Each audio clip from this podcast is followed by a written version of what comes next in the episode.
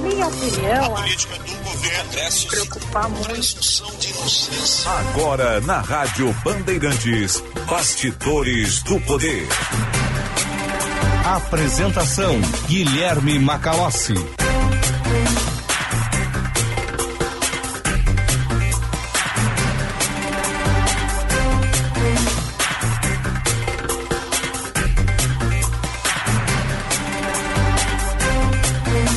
14 horas e 1 minuto, começa aqui mais uma edição do Bastidores do Poder.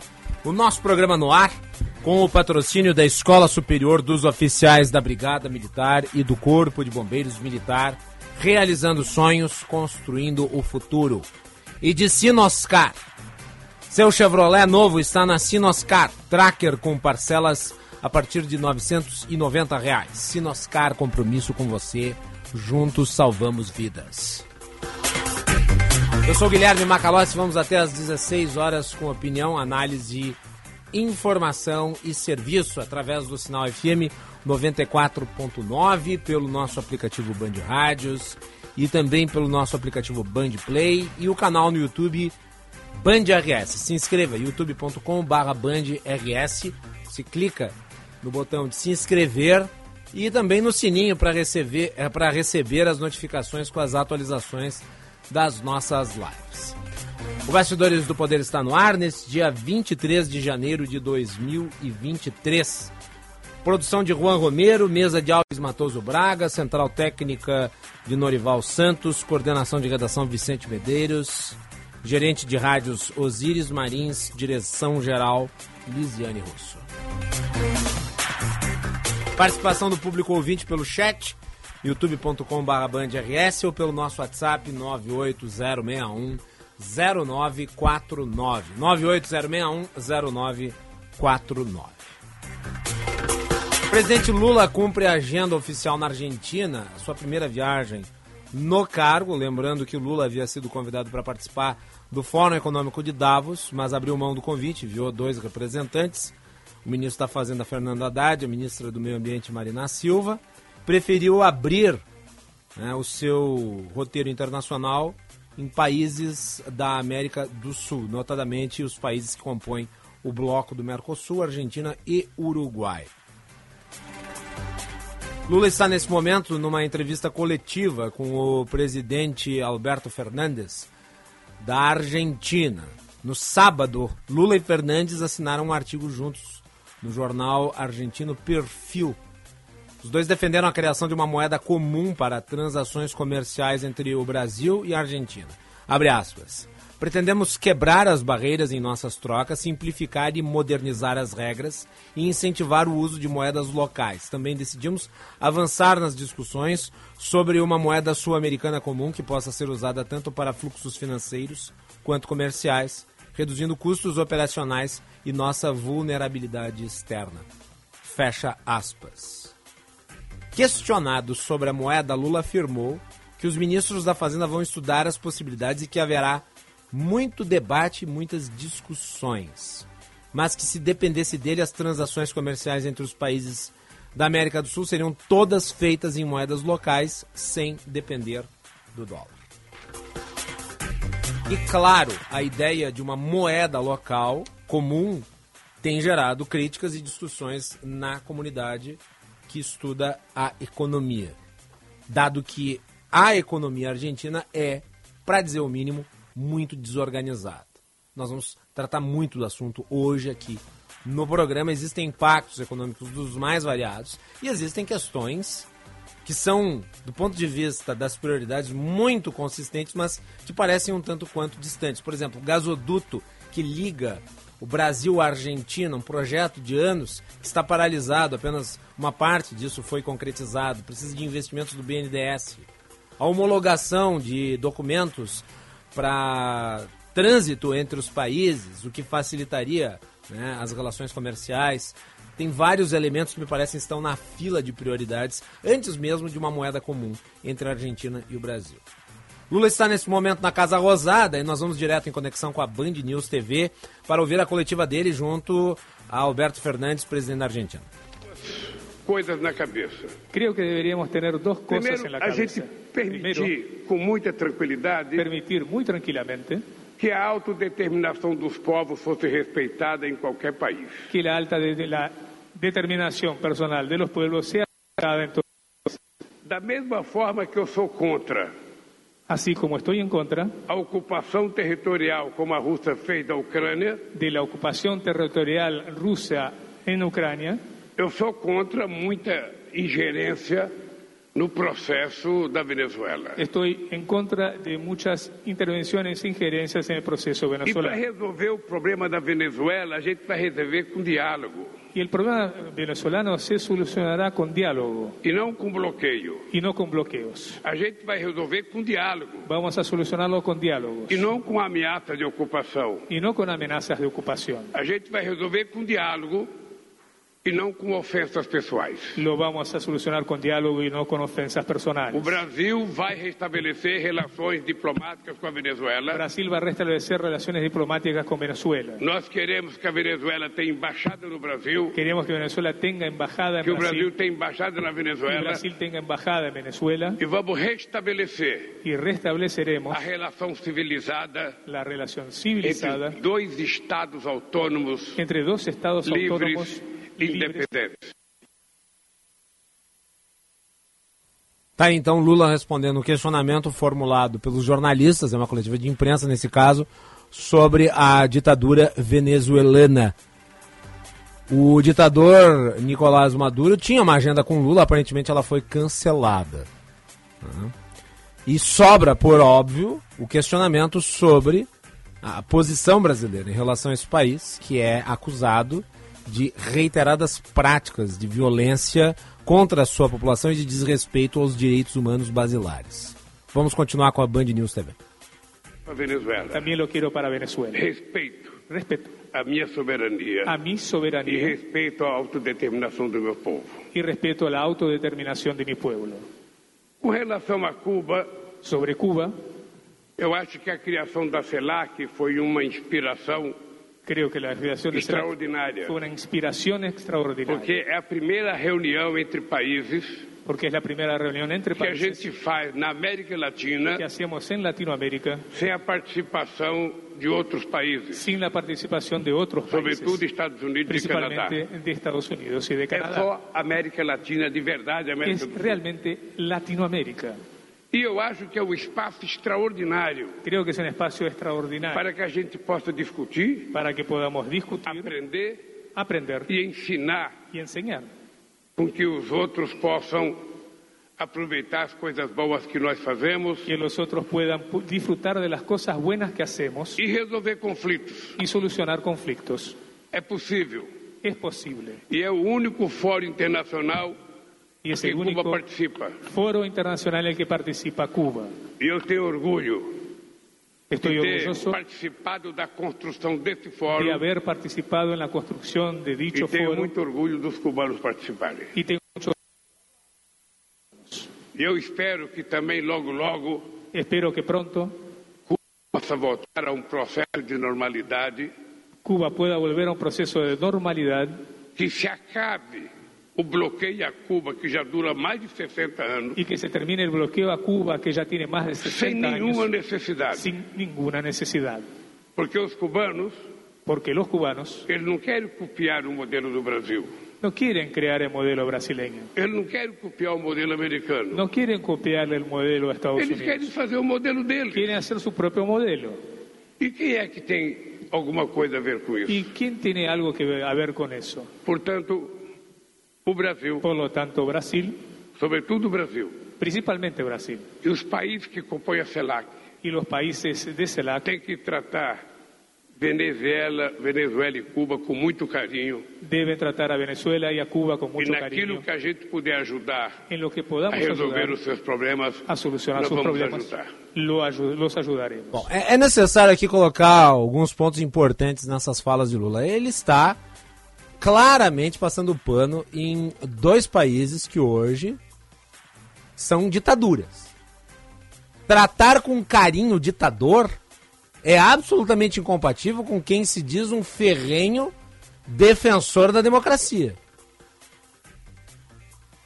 ou a tentativa de golpe aqui no Brasil, ela não vale, mas golpes consolidados em outros países sim. Porque a Argentina, que é uma democracia, ela é um país que tem condições muito diferentes da Venezuela. Em que um regime tirânico se instaurou, é verdade, pela via democrática. Com sucessivas eleições fraudulentas, não reconhecidas pela comunidade internacional.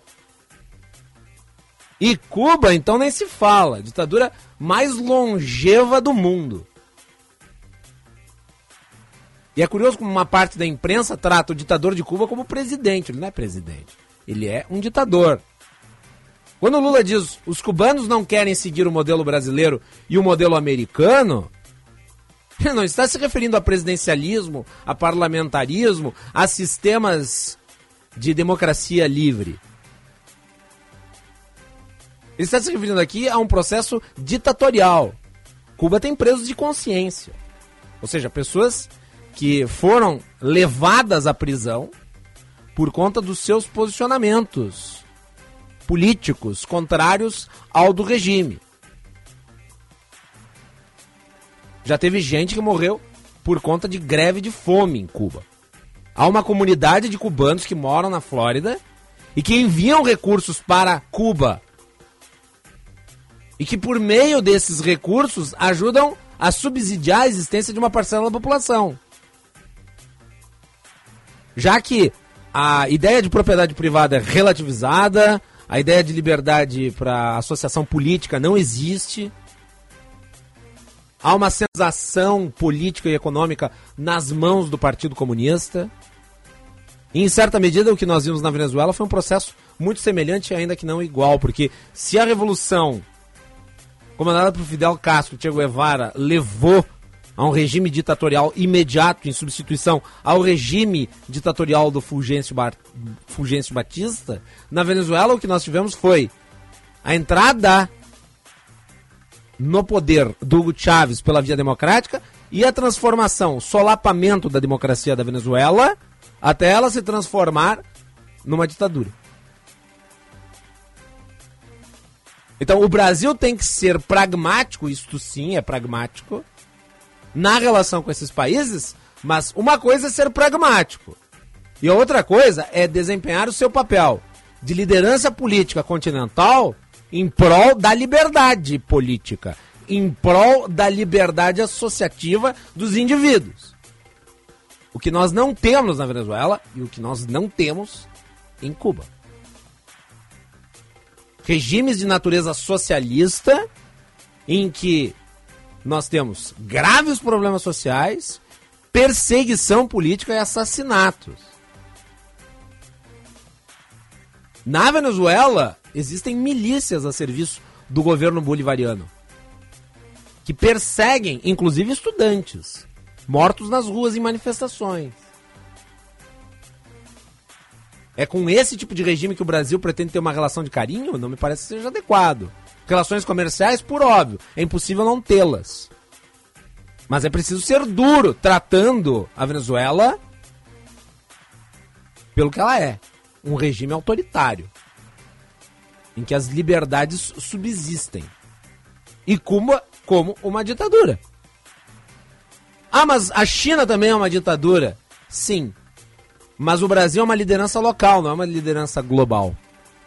E o Brasil tem que dar o seu exemplo regionalmente. E repito, a forma como se lida pragmaticamente com regimes autoritários é uma coisa. Agora, outra coisa é você passar a mão na cabeça de ditadores companheiros. Esse, aliás, foi um dos grandes problemas da política externa sul-sul do lulopetismo durante o período do governo de Lula e de Dilma Rousseff. Os ditadores caribenhos viraram apaniguados. Eram tratados com prebendas.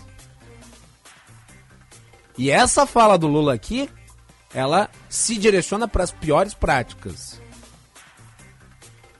O Brasil precisa se reapresentar na comunidade global como um país que representa o melhor da democracia latino-americana. E certamente isso não vai se fazer sendo afetuoso com tiranos. 14 e 15.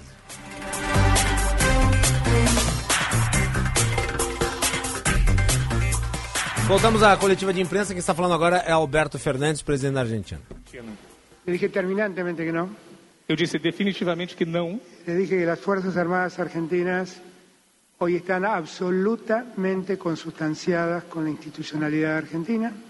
Que as Forças Armadas Argentinas estão totalmente consubstanciadas com o processo democrático argentino e a sua institucionalidade, que además nosotros estamos absolutamente comprometidos con revitalizar y darle otro impulso las Fuerzas Armadas después de la tragedia argentina.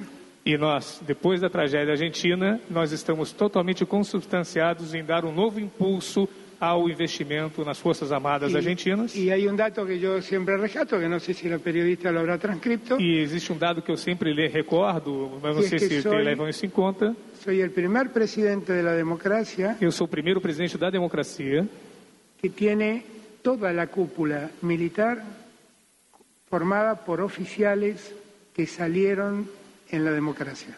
que eu tenho toda a minha cúpula militar integrada por militares que foram formados durante a Sé democracia. del compromiso de nuestros militares y tengo Conheço absoluta o compromisso dos nossos militares e tenho total confiança neles. E é Alberto Fernandes falando aqui, sobre os militares argentinos. Lembrando que a Argentina passou por um processo de depuração das Forças Armadas após o período da ditadura, inclusive com punições. O filme 1900 e qual é o nome do filme? 1964, 1968 do Darim, se eu não me engano. Ah, trata muito bem disso. Me corrijam o nome do filme aí pra eu não dar informação errada pro público. 1978, se eu não me engano. O Juan tá pesquisando aqui. Concorreu ao Oscar. Tá concorrendo ao Globo de Ouro de melhor filme. É, consegue me repetir o. O filme é do Darim, ator argentino. Agora eu não lembro o, no- o número do ano. Vamos lá. Bom, Nós- enfim. Daqui a pouco a gente dá a informação. Vou voltar com a coletiva. Um fenômeno no Brasil. Sucedeu um fenômeno em Brasília.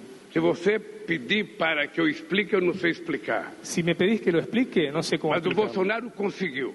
Pero Bolsonaro logró A maioria que la mayoría em todas as forças militares. en todas las fuerzas Da militares, polícia dos estados, de la policía de cada a estado polícia rodoviária, a la policía uma viaria, parte da polícia militar una parte de la policía militar e uma parte das forças armadas. y una parte de las fuerzas armadas. Isso é reconhecido por qualquer cidadão que faça política no Brasil. Eso lo reconoce cualquier ciudadano que haga política en Brasil. Nós agora temos um papel de muita responsabilidade, Ahora tenemos un rol de mucha responsabilidad, que é fazer com que o país volte à normalidade que es hacer que el país vuelva a la normalidad e as forças policiais e as forças militares voltem à normalidade. que las fuerzas militares y policiales vuelvan a la normalidad. Ah, Eu escolhi um comandante do Exército Elegí un comandante de ejército e não foi possível dar certo. que no funcionó, no fue Eu posible, tirei e escolhi outro comandante. tuve que elegir a otro. Que tive uma boa conversa com o comandante Y tuve una buena charla con él e ele pensa exatamente y él piensa exactamente com tudo que eu tenho falado sobre a questão das Forças lo Armadas. mismo que yo he dicho sobre las Fuerzas As Forças Armadas. Não servem a um político. Los- las Fuerzas Armadas no sirven a un político, Ela não existe para servir a um político. no, si- no existen para servir a Ela un político, existe para garantir a soberania do nosso país, existen para asegurar la soberanía de nuestros países, sobretudo contra possíveis inimigos externos principalmente contra enemigos externos e para garantir tranquilidade ao povo brasileiro y para asegurar la tranquilidad al pueblo brasileño e fazer outras coisas y hacer otras em cosas função de desastres que possam acontecer no nosso país. causas de desastres Está naturales, claro por o ejemplo. papel na Constituição. Eso está muy claro en la Constitución definido. brasileña. Está muy bien escrito eso. Não tem um artigo que diga de acordo com a regulamentação. Está tudo regulamentado. Está todo reglamentado, no hay ningún artículo que diga lo contrario. O que aconteceu Lo que sucedió é que o Bolsonaro não respeitou a Constituição es que Bolsonaro no reconoció e não respeitou as Forças Armadas. y se insertó en las Fuerzas Armadas. E eu tenho certeza que nós vamos colocar as coisas no lugar. Estoy seguro que vamos a recomponer las cosas. O Brasil vai voltar à normal- normalidade. Brasil volverá a la As normalidad. Forças Armadas vão cumprir com o seu papel, Las Fuerzas Armadas o cumplirán Poder su papel, Executivo vai cumprir com o seu papel, todos cumplirán o su Poder rol, Legislativo vai cumprir com o seu papel, el Poder Legislativo cumplirá su e papel assim o Brasil vai ficar bem. y a Brasil, así Brasil estará bien. Lula respondendo sobre o problema envolvendo o comando do Exército e a troca nesse final de semana. E ele está certo nesse aspecto em relação à natureza e à serventia das Forças Armadas. E depois aqui no programa nós vamos abordar essa questão a fundo. Não é todo dia que se troca o comando do Exército, como aconteceu. Era necessário, o Lula fez eh, a ação correta, não havia como sustentar o antigo comandante. O nome escolhido é de um general que me parece né, tem o espírito democrático necessário para dar o prumo para o exército, que me parece acabou faltando nos últimos anos. Mas essa fala do Lula que está correta, ela entra em rota de colisão com a forma como ele lida, por exemplo, com o problema da Venezuela. E eu vou dizer por quê. Porque um dos aspectos mais graves da ditadura venezuelana é exatamente o exército venezuelano ter se transformado num instrumento político, primeiro de Hugo Chávez e depois de Nicolás Maduro. Se existe algo que hoje sustenta Nicolás Maduro no poder, é o exército venezuelano. A tomada do exército venezuelano foi fundamental para que a ditadura de Nicolás Maduro se perpetuasse. Então nós temos na Venezuela exatamente o exemplo em contrário do que Forças Armadas devem ser. Apenas para fazer o registro aqui, porque é necessário. E quanto ao filme, é 1985. E vale muito a pena assistir, tá? No Prime Video. É, ganhou o Globo de Ouro, deve concorrer ao Oscar. E eu quero agradecer também as mensagens aqui do Bruno Vanuzzi e do Leonel Rad, que estão na nossa audiência, e mandaram imediatamente mensagens aqui, alertando para o nome do filme. Eu me perdi, me deu um branco em relação ao ano né, que é o título do filme. 1985, que trata do julgamento dos generais argentinos. Voltamos com a Band News e a coletiva de Lula e Fernandes.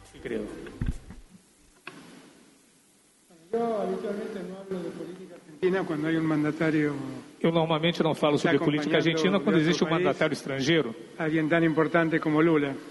e mais ainda quando é tão importante quanto Lula. Pero la verdad dijo lo que yo pienso mucho mejor que yo. Na verdade, ele disse muito melhor do que eu o que eu penso. Muchas gracias. Muito obrigado. Está se encerrando a coletiva. É importante destacar que existe uma pauta econômica, né? muitas perguntas formuladas pelos jornalistas tratando do contexto político na América Latina e também da situação do Brasil e da Argentina nisso. Eu não peguei o início da coletiva e eu me pergunto se foi feito algum questionamento sobre a situação no Peru né, que se agrava a cada dia, as manifestações inclusive levaram o Peru a fechar o acesso a Machu Picchu. Vandalizações, saques, destruição nas ruas. Peru que é uma democracia muito frágil na região, já passou por golpes, por deposições de presidentes, precisa de uma atenção do Brasil e da Argentina em prol da liberdade. Então existe né, uma agenda econômica né, entre o Brasil e a Argentina, principalmente na revitalização do Mercosul, mas existem questões macro políticas na região que precisam de atenção. E me parece hoje em evidência no ambiente latino-americano, o Peru é quem passa pelos maiores problemas.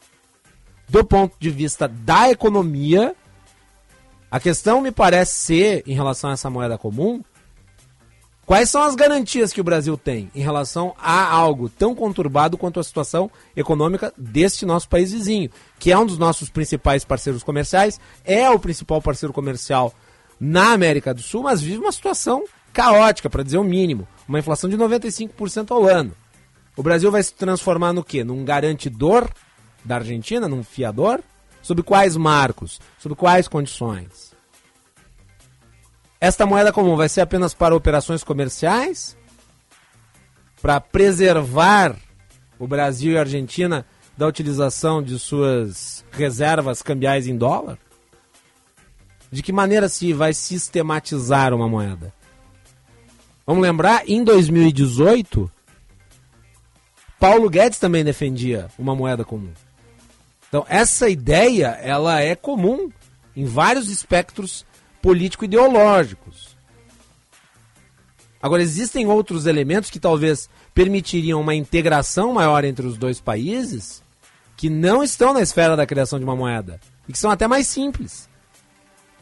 Por exemplo, algo econômico tangível para o Rio Grande do Sul, que é o centro do Mercosul, pela sua localização, o gasoduto, que não está concluído e que interligaria o gás argentino ao complexo de gasodutos internos, a malha de gasodutos do Brasil.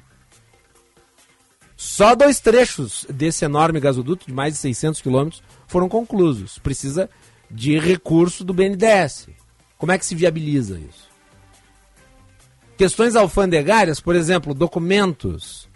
Hoje você entra na Argentina com o passaporte ou com uma carteira de identidade, mas não com uma habilitação. Isso seria muito bom para quem transita entre os dois países. Faria uma diferença enorme. Esse tipo de solução, me parece, está na ordem do dia muito mais do que a criação de uma moeda. Que tangencia uma série de problemas. Afinal de contas, apesar de serem países que têm ligações muito grandes, têm dimensões distintas e organizações distintas. Apesar de todos os seus problemas, o Brasil é muito mais organizado, tem um sistema econômico mais estável, tem uma moeda que é mais equilibrada. O Brasil tem reservas cambiais e a Argentina nada disso. Na realidade, a Argentina ainda está em 1985, do ponto de vista econômico, porque ainda pratica, por exemplo, congelamento de preços. Uma coisa que o Brasil tentou lá no Plano Verão, com o Mailson da Nóbrega e o José Sarney. Então evoluímos e a Argentina ficou para trás. O Brasil não pode ser a bengala de luxo da Argentina. A relação entre os dois povos ela precisa se dar no ambiente de, pelo menos, mínima organização. E me parece, vai muito além desse primeiro encontro, que me parece tem mais simbolismo do que de fato garantia de um resultado concreto. Nós voltaremos a tratar desse assunto na edição de hoje do Bastidores do Poder. Vamos com as informações do trânsito. O Josh Bittencourt está chegando na sequência. Trânsito. Tá pensando em trocar o seu carro? Na Web Motors você encontra milhares de ofertas com total segurança para negociar. Acesse e confira. Muito boa tarde, Macalossi, a todos aqui no Bastidores do Poder. Manhã de segunda-feira com movimentação intensa pela Freeway, mas nesse período da tarde o trânsito melhorou. Agora são 40 veículos passando por minuto no pedágio Santo Antônio da Patrulha e mais de 30 veículos passando no pedágio de Gravataí, mas sem congestionamento. Em Porto Alegre, há pouco, um carro e uma moto bateram na Avenida Teresópolis, passando o presídio Madre Pelletier para quem vai em direção à Zona Sul com um bloqueio parcial. E ainda tem semáforos que estão com problemas, estão desligados na região da Mostardeiro, 24 de outubro, no bairro Moinhos de Vento, por conta do furto de cabos da rede elétrica na madrugada. Pensou em trocar de carro? Pensou Web Motors, milhares de ofertas para escolher e fechar o melhor negócio com total segurança. Macalossi. Muito bem, tá então informações do trânsito, na sequência tem mais, 14 horas 59 minutos. Temperatura em Porto Alegre 32 graus e 6 décimos. 14 e 29, Macalossi. Eu falei o quê? 59. 59? Nossa, adiantei 30 minutos. Vocês vão ouvir agora o sinal eletrônico da Rádio Bandeirantes. E ele me corrige, né? 14 horas e 30 minutos. O que, que dirá o nosso anunciante aqui, né? O Hotel Express. O Hotel Express que patrocina a hora certa e eu dei a hora errada. Oh, desculpa aí, pessoal do Express. É isso aí, a hora certa, e é 14h30 a hora certa. É para o Hotel Express Rodoviária, conforto e economia. É no Hotel Express Rodoviária, ligue 3085 5500. Né? Mas eu não posso ser criticado porque quando eu dei a hora errada eu não falei do Hotel Express, né? Só na hora certa. É isso aí. 14 e 30 nós voltamos depois do intervalo.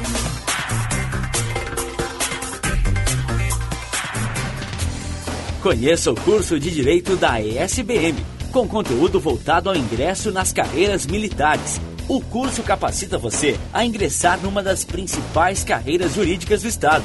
Saiba mais em www.esbm.org.br ou pelo telefone 51 981 47 92 42. ESBM, realizando sonhos, construindo o futuro. Chegando no aeroporto de Porto Alegre, sua hospedagem fica a 5 minutos de distância, com transfer cortesia. Basta ligar 3022 2020.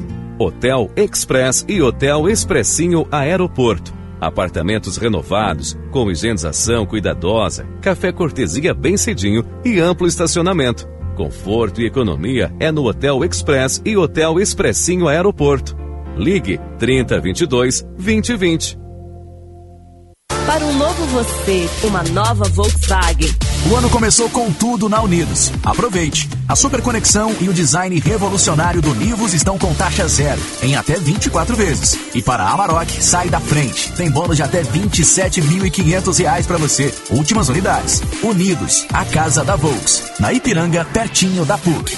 Aproveite! É a sua oportunidade de ter um Volkswagen zero quilômetro. No trânsito, sua responsabilidade salva vidas. Volkswagen. Na revisão de férias do serviço Chevrolet, você aproveita estas ofertas. Desconto progressivo a partir de 15% em mão de obra e peças, conforme a idade do veículo. Troca de óleo sintético para veículos 1.0 e 1.4 aspirados por 199 reais. E ainda alinhamento e balanceamento de rodas. Veículos leves até 2019, só três vezes de 46 reais. Consulte outras ofertas na sua concessionária ou acesse chevrolet.br. Busque por ofertas de serviços e viaje tranquilo. No trânsito, escolha a vida. Atenção, fique atento. Beba água pura, muita água, livre de vírus e bactérias. Água sem cheiro, sem gosto, com importantes sais minerais, ideal para a sua saúde e de sua família. Purificadores e mineralizadores de água natural, gelada e alcalina, com ou sem ozônio é na WaterSul. Ligue o WaterSul 3231 4567. WaterSul. Atenção total ao cliente 3231 4567. Visite o nosso site www.watersul.com.br. Militec 1 é o primeiro e o melhor condicionador de metais do mundo. Militec 1 age diretamente nos metais do motor do seu carro. Sua tecnologia e capacidade de adsorção deixa esses metais 17 vezes mais resistentes, reduzindo o atrito em até 85%. Militec 1 resulta ainda em economia de combustível, potência, economia e proteção. Só com Militec 1. Use e comprove. Você está ouvindo Bastidores, Bastidores do, poder, do Poder na Rádio Bandeirantes. Com Guilherme Macalossi.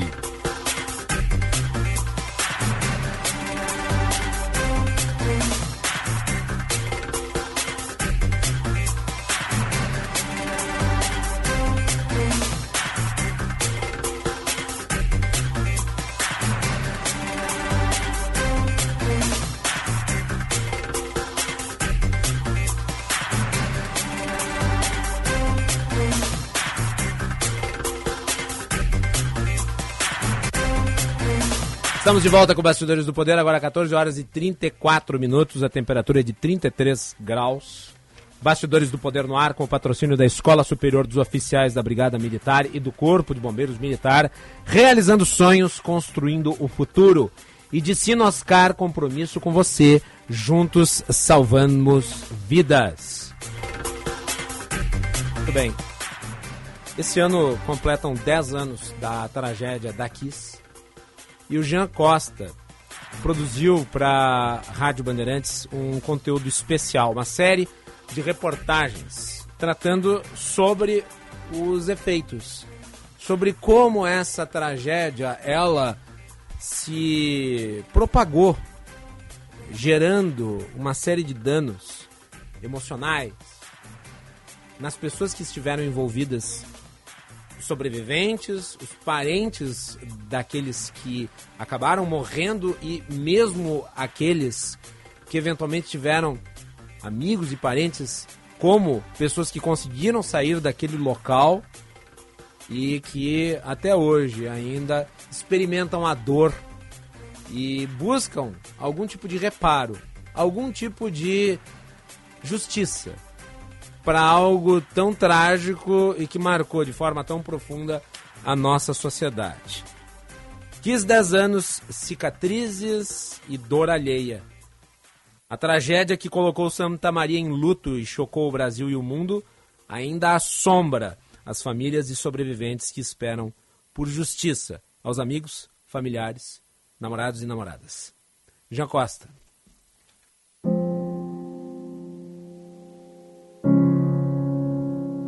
Uma tragédia em Santa Maria. começou quando um dos integrantes Sim, uma boa Brasil, né? Apenas equipes da TV Bandeirantes aqui no Rio Grande do Sul estão todas mobilizadas. Era isso só que eu queria saber por que, que eles não deixaram ele sair vivo. O desespero, a dor, o padecimento das pessoas. Julgamento do caso da Boate Kiss. Uma casa de festas, um show, conversas e bebidas, uma liga diferente, uma mistura mais forte. Naquele espaço, popular entre os jovens da cidade, um homem segurava seu microfone. Enquanto ele e a banda tocavam para 1.061 pessoas, entre elas, principalmente, iniciantes na vida universitária e até mesmo noturna. Parecia apenas mais uma noite de festa em Santa Maria, mas não era. No palco, o princípio, um dos integrantes da banda gurizada fandangueira segurava um artefato pirotécnico aceso. O grupo, que era sucesso entre os jovens, tinha como característica a utilização de fogos. O problema é que se tratava de um sinalizador proibido. Bastou uma faísca para transformar o momento de brilho em uma noite eterna em mentes marcadas por lembranças. O incêndio tomava conta da Boate Kiss. Casa estava superlotada. A capacidade da Kiss era de 691 pessoas, mas 370 a mais estavam presentes na boate naquela madrugada de 27 de janeiro de 2013. Os extintores de incêndio não funcionaram e o espaço tinha apenas um acesso para a rua. Nela, terminaram 242 histórias de futuros jornalistas, engenheiros, arquitetos, médicos e tantas outras carreiras promissoras. Também se encerravam sonhos, propósitos, histórias de amor e os laços de família dariam espaço ao sentimento de dor. Todo meu filho! Justiça! Se a recordação da tragédia é dolorosa, para quem a carrega dentro de si, como Gabriel Rovadowski, um dos 636 feridos na tragédia, é como um elo quebrado, que deixa para trás um espaço escuro, vazio, feito de perguntas sem respostas. Era o primeiro final de semana dele em uma boate. O hoje presidente da Associação dos Familiares de Vítimas e Sobreviventes da Tragédia de Santa Maria, na época era apenas um estudante de jornalismo, com 18 anos. Desde aquele dia, além das lembranças e do trauma pelo que viu, ele teve de conviver com o sentimento de culpa por ter sobrevivido ao incêndio. Mesmo com o sofrimento, Gabriel transformou a dor em um propósito em busca de justiça pelas vítimas envolvidas. Foi muito detalhe, muita coisa conjunta, foi toda uma, uma série de fatores conglomerados que fizeram com que eu saísse. E até o julgamento, eu até ser proferida a sentença, eu me sentia culpado por ter sobrevivido, de fato. Parecia que a culpa por tanto horror ter acontecido era também minha, porque eu sentia que o fato de eu ter saído tirou o lugar de alguém que poderia ter pego meu lugar para sair. Por isso a importância da gente ter essa legitimação jurídica do que aconteceu, porque não sou só eu que me sinto essa culpa. Tendo essa responsabilização devida, alivia a dor. Com esse alívio a gente pode começar a viver e não só sobreviver.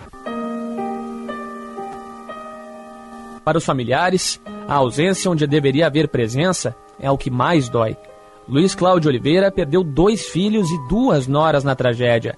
Alain e Tailã Oliveira, Bruna Ineu e Natiele Soares foram juntos a Kiss. O que deveria ser apenas uma preocupação natural por vê-los indo para uma festa, deu espaço a um sentimento interminável de dor. Porém, mesmo com o peso da tragédia, ele encontrou uma forma de enfrentar o luto para seguir com a sua vida. A lei da vida é nós enterrar os pais. Mas você enterrar dois filhos e sabendo que nunca mais vai ter ao lado, é complicado, cara. Apesar de toda a tragédia que aconteceu, hoje eu me sinto bem tranquilo. Tenho uma esposa que me proporcionou ter um filhinho. E a partir da data de nascimento dele, que é 22 de agosto de 2014, a minha vida se tornou não como melhorou, entendeu? Mas para passar o dia a dia, não relembrando da tragédia, aquilo ali foi um renascimento para mim. Mas não é fácil, já tem dias que a gente fica lá embaixo. Mas Deus está sempre comigo e os meus filhos me protegendo. Dez anos depois, os familiares das vítimas ainda precisam de ajuda. Na roda de conversa, o sentimento em comum é de luto, mas também de indignação. As lágrimas que começaram na madrugada de 27 de janeiro ainda não cessaram. Ao materializar o que não tem matéria, as palavras se acomodam e vão ganhando vida. Flávio da Silva é pai de Andriele, vítima da tragédia. Mesmo com a dor por ter perdido uma filha, viu no amparo da associação uma forma de preencher o vazio e uma luz para dar continuidade à própria vida. Gente sentiu que precisávamos nos unir para tentar suportar a dor da perda e fazer com que as pessoas se recuperassem. E ela teve um papel, todo sentido, muito importante, porque ali chega uma mãe, um pai, no ele te cumprimentar, te dar um bom dia, tu já sabe se o cara tá legal. E daí a, as pessoas, a gente vai conversando, se fechando, até que essa pessoa, ela abre o coração dela pra gente, pra gente dividir, para tentar que saia dali mais aliviada, né? Tendo na, na mente de que vale a pena continuar a viver e lutar, né? do arrepio ao passar pela frente do local onde ficava a boate, ao externalizar o que se guarda de forma apertada dentro do peito, os sobreviventes enfrentam a tragédia à sua maneira. Para Jéssica Rosado, a dor não tem nome. No entanto, sem lidar com ela, não haveria forma de superação. Cada um tem sua forma de encarar. Não é porque às vezes eu não choro na frente dos outros, não é porque às vezes eu não me lamento, sinto dor. São 10 anos, mas pra gente parece que foi ontem. A gente não é forte, a gente se fortalece todos os dias. Eu acho que nas boas memórias, no legado, reviver e recontar. Às vezes as pessoas uh, falam muito, tipo, ah, tu escreve muito sobre a perda, será que tu não superou? Eu falei justamente porque eu superei que eu falo. Da negação ao isolamento, os desafios de uma década após o incêndio para aqueles que foram afetados continuam. No silêncio, cabe o choro e o desatino, mas também cabem verbos: seguir e lutar. Em frente e por justiça para quem perdeu um pedaço de si na Boate Kiss. É contra a, a banalização do sofrimento por omissão, do sofrimento por falta de responsabilização e que vai contra essa nossa esperança de futuro. E buscando que a sociedade, principalmente Santa Maria também, possa uh, reconhecer até que ponto a história da Kiss pertence a cada um que mora nessa cidade e componha essa luta, porque uh, a justiça sim vai ser feita, não tenho dúvida.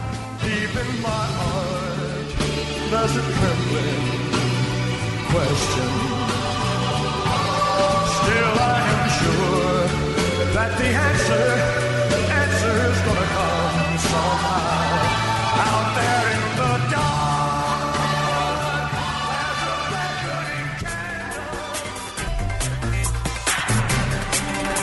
Essa é a primeira de uma série de reportagens especiais, autoria do Jean Costa, repórter responsável por elas. Trabalho brilhante, de muito bom gosto. Não é fácil encontrar as palavras certas para tratar de um tema que gera tanta dor e que ainda é muito difícil de ser abordado, mas o Jean soube fazer isso com muito cuidado. E né, fica bem evidente ao ouvir é, esse material que nós é, publicizamos aqui através do programa e de outros aqui na nossa grade de programação que foi tão bem editado também pela nossa equipe ali, o Vinícius Baraci, né, o Norival Santos, o Edinho, é, toda essa equipe extraordinária que monta esse conteúdo, que é uma homenagem a todo esse conjunto de pessoas que foram profundamente afetadas pelo incêndio da Boate Kiss. Vamos com o repórter Bandeirantes na sequência. Esse é o Bastidores do Poder aqui nas ondas da Rádio Bandeirantes. Acompanhe o nosso programa pelo sinal FM 94.9, aplicativo Band Rádios e Band Play, canal no YouTube Band RS, o nosso programa com patrocínio de Sinoscar, compromisso com você, juntos salvamos vidas. E Escola Superior dos Oficiais da Brigada Militar e do Corpo de Bombeiros Militar, realizando sonhos, construindo o futuro. Sinal eletrônico 14h45, a hora certa para o Hotel Express Rodoviária. Conforto e economia é no Hotel Express Rodoviária. Ligue 3085 5500.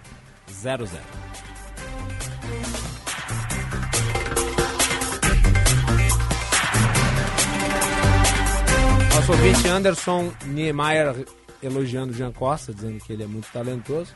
Lembrando que o Jean Costa ganhou o prêmio Ari de jornalismo pelos, é, pelos 250 anos da capital na série de matérias especiais que também foram veiculadas aqui na Rádio Bandeirantes. Vamos com o repórter Bandeirantes. Repórter Bandeirantes é um oferecimento de Grupo Souza Lima. Eficiência em Segurança e Serviços. Repórter Bandeirantes. 2 horas e 46, começando agora mais um repórter Bandeirantes. Uh, o Spotify anuncia que cortará 6% da força de trabalho, o equivalente a cerca de 600 empregos. O CEO e cofundador da empresa sueca, líder mundial das plataformas de áudio, declarou em um comunicado que, olhando em retrospecto, a empresa tem sido muito ambiciosa, investindo mais rápido do que o crescimento do seu volume de negócios. Os cortes no Spotify são mais um capítulo da crise das empresas de tecnologia. Juntas, as maiores empresas do setor, a Microsoft, a Apple, o Twitter, Facebook, Amazon e Meta, demitiram mais de 50 mil pessoas em unidades de todo o mundo.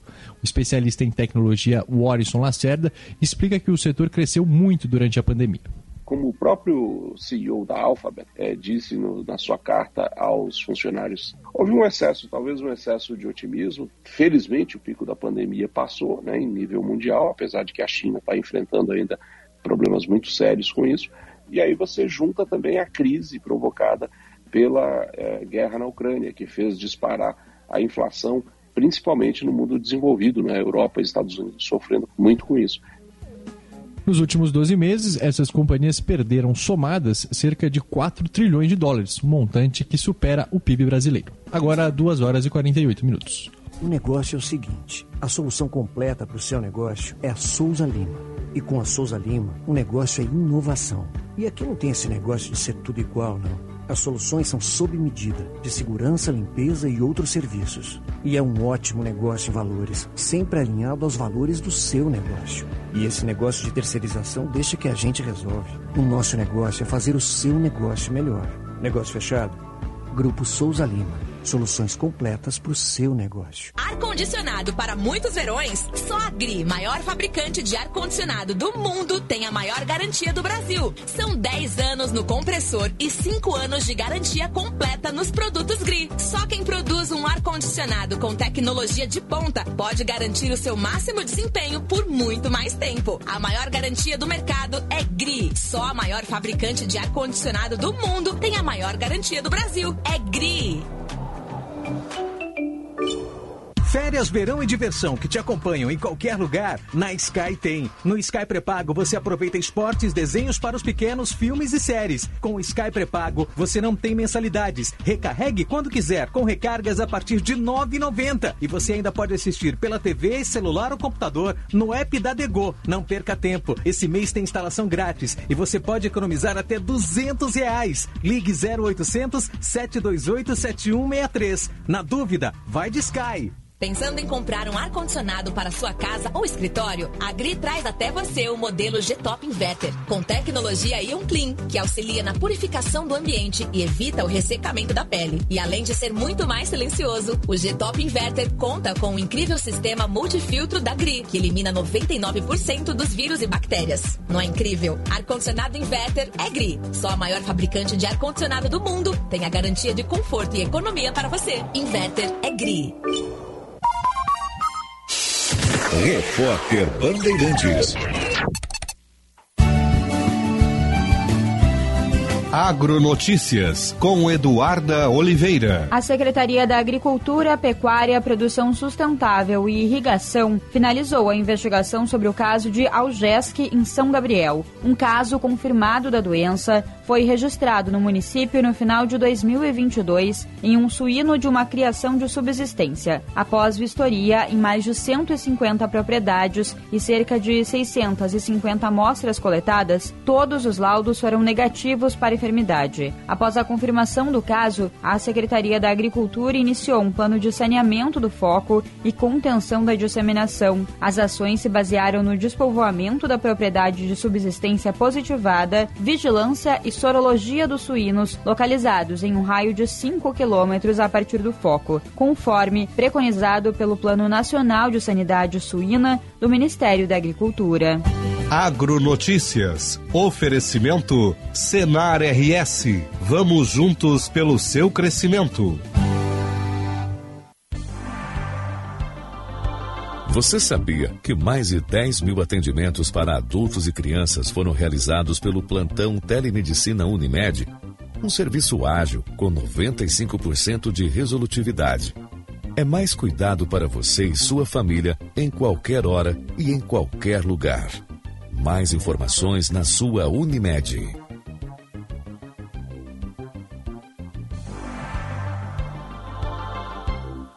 Olá pessoal, para quem ainda não sabe, eu sou Alexandre Mota e vim te dar uma dica de ouro. O talco pó pelotense, ele que há anos vem auxiliando na higiene corporal dos gaúchos. Como você sabe, o talco pó pelotense combina a formulação moderna e a qualidade que te auxiliam no combate dos fungos e bactérias que causam os maus odores. Agora, além da tradicional, tem novas fragrâncias: mentolado, canforado e o touch. E você encontra o talco pó pelotense também na versão aerossol jato seco. Não se engane com outros do mercado. Só utilize produtos de confiança. Utilize o pó pelotense. Esse eu não abro mão. Para quem passa na Sinoscar, clima e condições perfeitas para sair de carro seminovo. Aqui você encontra IPVA e transferência grátis, garantia de até dois anos e parcelamento em até 60 vezes. Vá agora até a Sinoscar mais próxima e confira. Sinoscar, compromisso com você. Juntos salvamos vidas.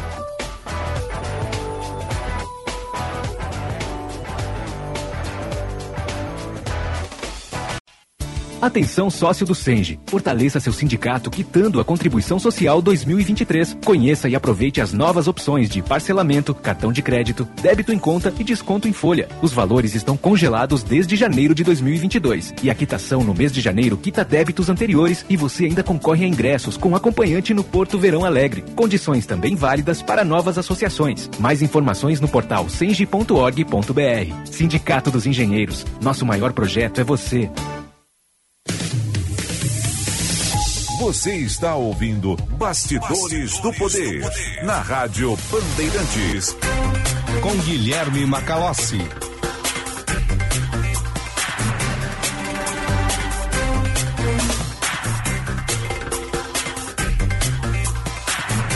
Quatorze horas e 53 minutos. A temperatura nesse momento na capital é de 31 graus e 7 décimos. Bastidores do Poder no Ar, você manda sua mensagem para o nosso WhatsApp 98061 0949 98061 0949. O nosso programa com o patrocínio da Escola Superior dos Oficiais da Brigada Militar e do Corpo de Bombeiros Militar.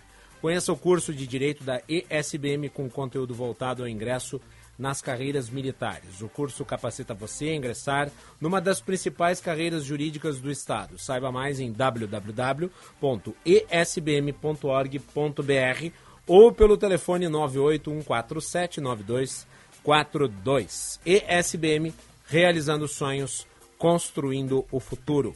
E de Sinoscar, seu Chevrolet novo está na Sinoscar. Tracker com parcelas a partir de 990 reais.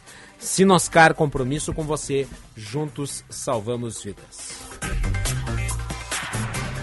Vamos com as informações do tempo. Serviço Bandeirantes. Previsão do tempo. com a Cláudia Vilemar, que está aqui no estúdio. Oi, Cláudia, tudo bem? Oi, Macalós, tudo tarde. bom? Boa tarde. Boa tarde a todo mundo que nos acompanha também.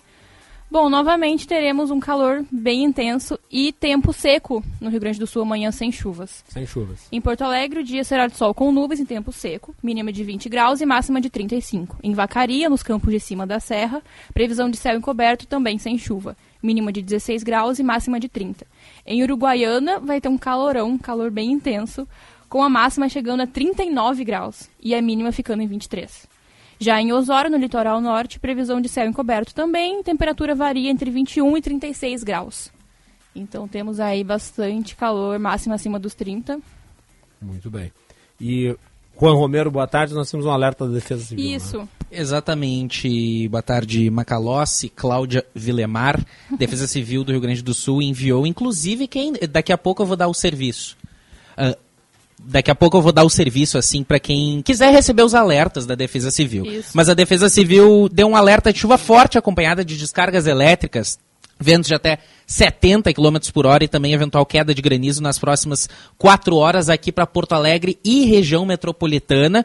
Inclusive cita que quaisquer emergência- emergências pode se discar para os números 190 e 193. A Defesa Civil sempre envia essas mensagens para quem se cadastra por SMS. Eu vou aqui, inclusive, dar certinho o número. 40199. Basta enviar um SMS com o número do CEP onde você vive para 40199, onde você mora, para receber mensagens da Defesa Civil toda vez que tiver um alerta de chuva forte, aler- ale- alerta de vento forte, como por exemplo esse de agora válido pelas próximas quatro horas, horas em Porto Alegre e região metropolitana de chuva forte acompanhada de descargas elétricas, ventos de até 70 km por hora e eventual queda de granizo aqui na região metropolitana de Porto Alegre. Mas como bem trouxe a Cláudia Velemar, amanhã já vai estar justamente, é, digamos assim, normalizado com esse calorão que a própria Cláudia trouxe aqui na previsão do tempo. Isso.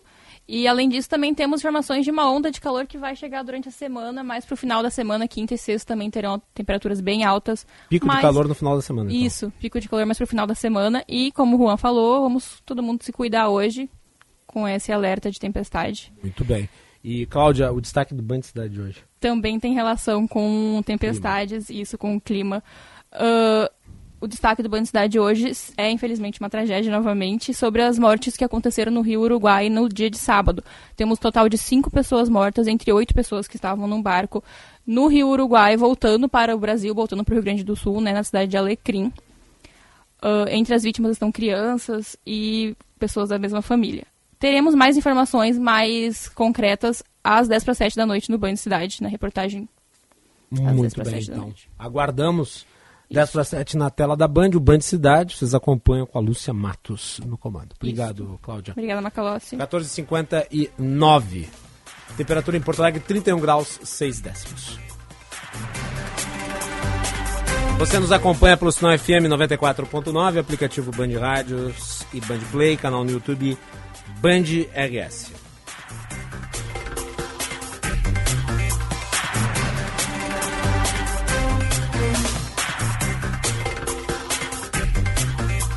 Muito bem, hoje pela manhã eu e o Osiris Marins conversamos com o professor Leonardo Trevisan. Voltando aqui ao assunto Argentina, o professor Leonardo Trevisan especialista em relações internacionais e, e falou sobre a perspectiva da agenda do encontro dos dois mandatários. Inclusive as possíveis mudanças econômicas, inclusive aí a possibilidade dessa moeda de exportação entre a Argentina e o Brasil. Paula Neyman traz os detalhes. Primeira agenda internacional do presidente Luiz Inácio Lula da Silva é em direção à Argentina. Juntamente com sua esposa Janja, o avião presidencial ficará em solo argentino por dois dias. De acordo com especialistas, essa viagem se assemelha ao motivo pelo qual Lula esteve na Conferência da Organização das Nações Unidas, a COP27, para deixar claro que o Brasil está de volta ao cenário internacional e reafirmar as alianças. É o que comenta o professor de Relações Internacionais da ESPM, Leonardo Trevisan. E não é um Brasil estar de volta só assim retoricamente, né, por conversar. É um Brasil real de volta. Nós vamos essa viagem, ela tem um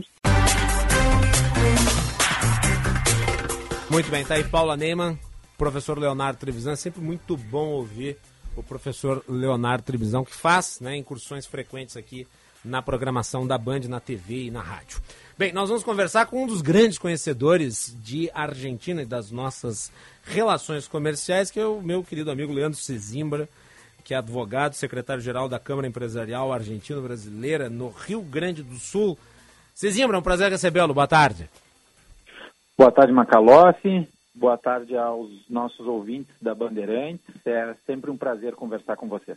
Eu quero agradecer publicamente Cezimbra, porque no dia da posse do governador Eduardo Leite, estava lá eu com um monte de cabo na mão, o um microfone na outra e sem a possibilidade de pegar um copo d'água naquele calor infernal que o ar-condicionado do palácio não aguentava. E o Leandro Cezimbra, gentilmente, abriu um copinho d'água e me entregou em mãos. Então, muito obrigado, Cezimbra, pela sua gentileza e presteza. Não, a gente faz isso pelos amigos sempre. Muito bem. Vou começar essa conversa sobre a Argentina, os nossos irmãos e a relação comercial entre os dois países com uma pergunta que vai ser bem provocativa. A moeda única é uma tara? Ai, desculpe o acesso de riso, mas eu acredito que sim. Ah. Eu acredito que sim. O professor Leonardo pontuou bem agora, né? É, e falava que vivia, vivemos momentos muito distintos.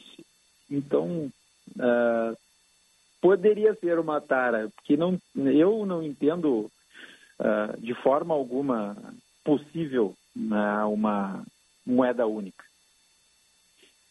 Acha que isso não é viável? Por que não é viável?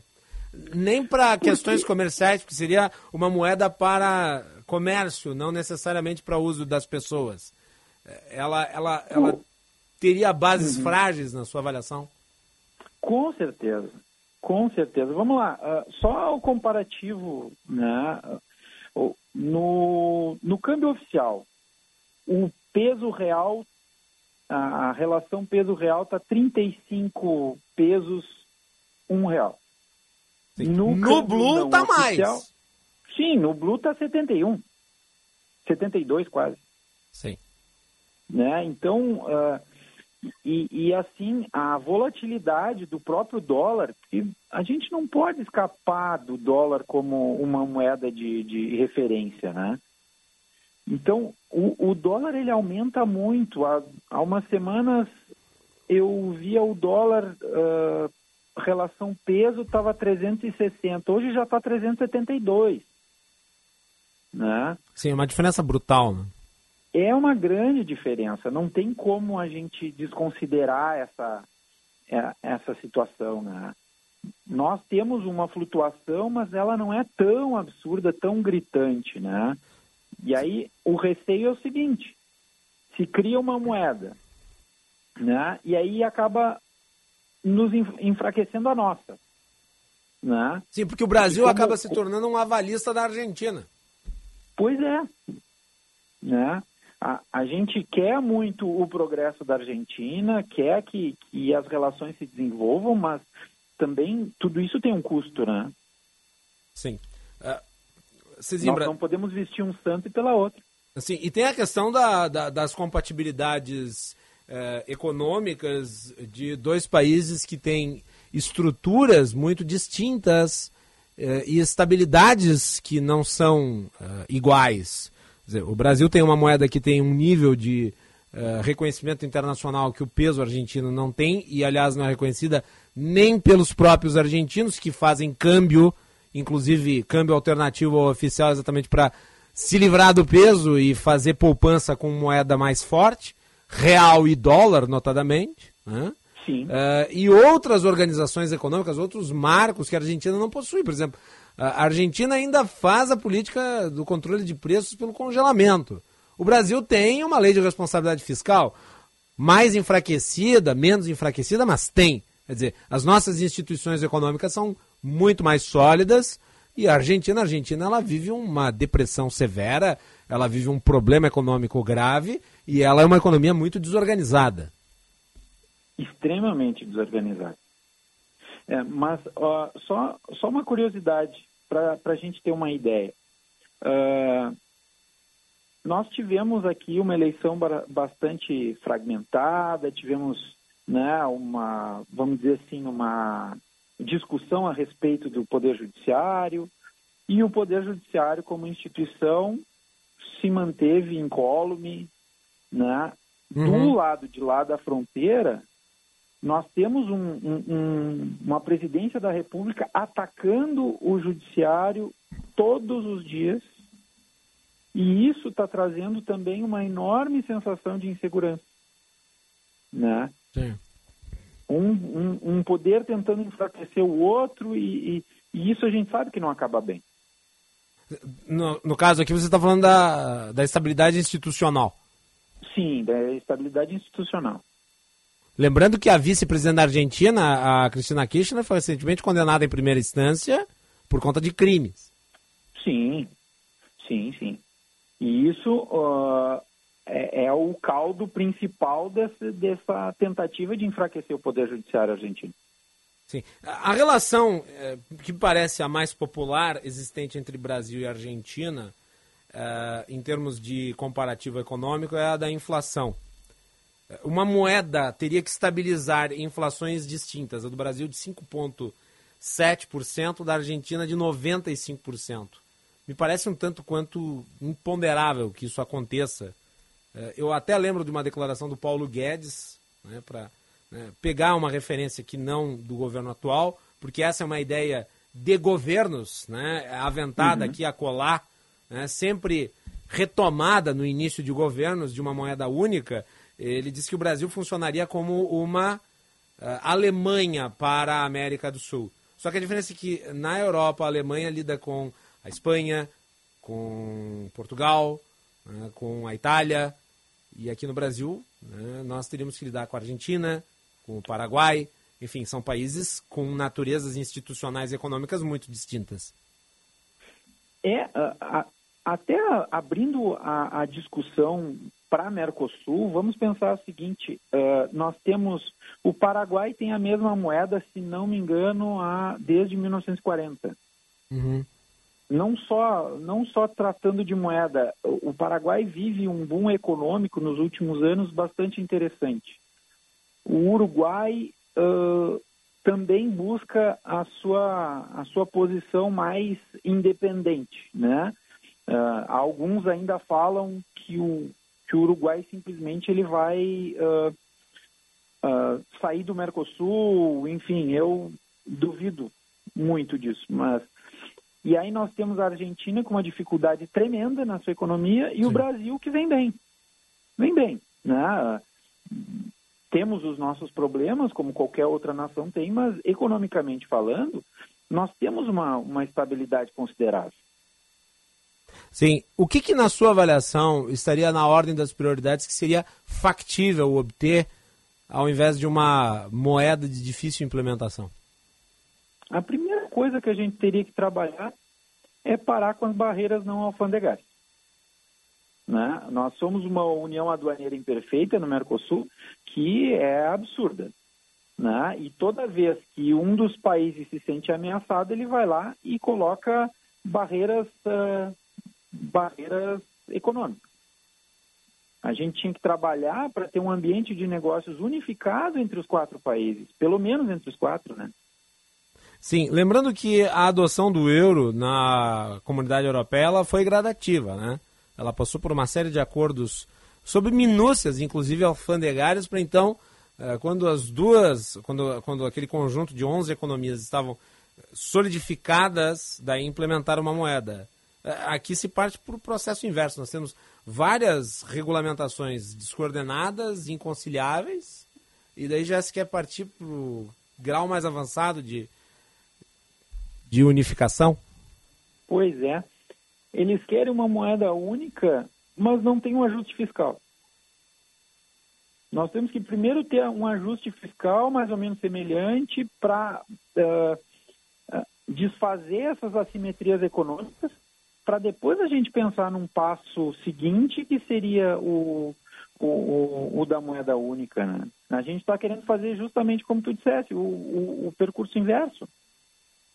Sim, e com relação à, à ideia de qualificação das possibilidades de trânsito entre os habitantes do Brasil e da Argentina. Nós temos modalidades de na Argentina que são basicamente através do passaporte para qualquer país e da carteira de habilitação, eh, aliás, da, da carteira de identidade. Se nós agregássemos a carteira de habilitação, isso geraria um ganho? Qual ganho seria? Olha, seria imenso, né? porque a carteira de identidade, inclusive, ela precisa ser renovada a cada 10 anos, porque senão os países do Mercosul não aceitam. Né? Ah, começando por aí. Mas a gente tem outros problemas mais sérios. Né? No Uruguai, nós passamos pela aduana de maneira bastante facilitada. Na, na Argentina, nós ainda somos retidos. Né? Em, em, que pese tenha melhorado o fluxo de fronteira, em, em especial em Uruguaiana, mas ainda se passa por uma, por uma aduana. Né? O, ideal seria que os países do Mercosul tivessem uma espécie de espaço Schengen. Como, explica para o público o que é isso, como é que ele funciona. Bom, o espaço Schengen ele é um espaço de livre circulação. No momento em que eu entro nesse espaço, né, eu faço a imigração e eu posso circular por qualquer um dos países dessa, dessa comunidade. Né? Sim. É... Por exemplo, o, o turista viria da Europa, desceria na Argentina e, e, e viria ao Brasil, né, sem passar novamente por uma aduana. Sim, isso seria concernente aos quatro países fundadores do Mercosul? Sim. Ou apenas aos dois países que estão hoje se encontrando? Olha, quando a gente pensa em, em integração regional, pelo menos eu costumo pensar assim, eu penso nos quatro. Sim. Em que pese nós tenhamos uh, a Venezuela também seja membro do Mercosul, né? Uh, mas ela está suspensa em função de, de, de decisão do, do bloco por, por questões uh, de democracia. Assim como o Paraguai, quando o presidente Lugo foi deposto, também foi afastado. Né? Mas eu, eu, eu penso em, em comunidade, nos quatro países sempre. Sim, um dos nossos ouvintes, o Francisco, ele manda aqui uma mensagem, nosso ouvinte Santa Maria. Ele disse que um dos motivos que a Rumo deixou de operar no Porto Seco de Uruguaiana foi justamente as medidas absurdas da Cristina Kirchner e do Alberto Fernandes. É, tem, é, tem, um, tem uma grande probabilidade disso ter acontecido mesmo. Né? Uh, o que a gente vê, e, e aí eu, eu, eu, acompanhei o discurso do Fernandes agora, ao meio, passando do meio-dia, a gente vê uma comunhão ideológica ali. Sim, é um simbolismo gente, político. Né? É, mas a gente não vê essa comunhão ela se ela ela gerando efeitos ou sinais na parte econômica. É, o, o, Alberto Fernandes ele disse: Nós uh, já topamos a ideia de uma moeda única. O Brasil é que ainda precisa decidir. Isso denota o grau de fragilidade da Argentina, né? Sim. Só que eles estão considerando isso como uma tábua de salvação. Sim. Só que o que, que precisa acontecer para ter uma moeda única de verdade? Eles precisam ter ajuste fiscal, eles precisam controlar gastos. Eles não podem ter 51% da população recebendo plano de plano social, o, o Bolsa Família. Sim, e, e, e Cezimbra, existem investimentos que dizem respeito ao Rio Grande do Sul. Né? Eu mencionei, por exemplo, antes o gasoduto, que é um projeto de pelo menos duas décadas e que está paralisado. Uma parte só desses investimentos foram realizados. Uh, ligariam basicamente Porto Alegre à Argentina. Sim. E isso não foi concretizado, o BNDES está avaliando aí, parece que há problemas.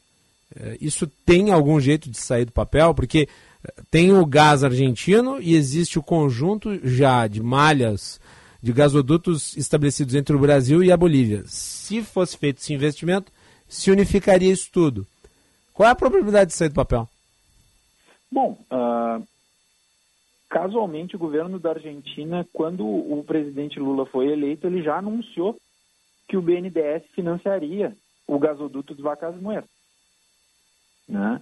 E já fez, já, já replicou essa notícia mais de uma vez. Né? E, e, e Vacas Muertas é, é, um, é, é um, uma região produtora de gás muito grande. Né? Hoje o que, que acontece? O gás da Bolívia ele vem, ele vem se reduzindo, há uma dependência tanto de Argentina quanto Brasil desse gás, e uma vez constituindo esse gasoduto Vacas Muertas Uruguaiana, a gente quebra um pouco essa dependência com, com a Bolívia uhum. e passa a ter como parceiro para aquisição de gás a própria Argentina. Agora, nesse pacto energético passa um investimento vultuoso e vai ser provavelmente um investimento brasileiro. O cálculo aí é de 689 milhões de dólares. Isso, só para Vacas Muertas mas já, já estão falando em outras, em outras parcerias energéticas. Né? E de difícil Por concretização, exemplo, eles dependem né? muito da nossa energia elétrica. Sim. Né? Sim, eu não sei se o Brasil importa energia através de Itaipu para a Argentina. Creio que sim, né? Ao contrário. Nós exportamos. Sim, sim, sim, sim, sim. Nós exportamos. Utilizei a palavra errada. Né? No caso, importar é comprar, exportar é vender vendemos. Eu não sei qual é o grau, qual é né, a quantidade de energia que é vendida, mas tem ali um percentual alto, né? Na Sim. Itaipu Binacional. Agora, essa integração energética ela faria sentido para a região sul, mas isso passa, me parece, por uma série de é, acordos menores, inclusive garantias de investimento que não podem ser perdidas, porque parece que vai custar muito caro isso aí. Né? Ah, com certeza. E tem, o, e tem outro detalhe, tem o fluxo, porque existe uma, uma natureza econômica para que esse investimento não tenha se consolidado. É um projeto importante, mas o fluxo de gás e a produtividade média de gás argentino caiu. E, em parte foi por isso que houve a suspensão da continuidade do investimento no gasoduto. Né? Sim. É, o, o, esse gás de vacas muertas tinha sido anunciado como sendo uma das grandes jazidas do mundo. Né? Mas eh, também nós não sabemos se a evolução tecnológica chegou ao parque lá para extração. Né? Muitas vezes a gente não tem o um maquinário adequado e acaba subutilizando a, a jazida. Sim. Uh, última pergunta. Essa aliança política que me parece simbólica entre o Lula e o Alberto Fernandes ela tem capacidade, na sua avaliação, de revitalizar o acordo que foi anunciado entre o Mercosul e a União Europeia? Ou isso é ainda mais improvável que a moeda entre o Brasil e a Argentina? Olha, uh, nós passamos por uma, por uma situação bastante interessante nessa última eleição.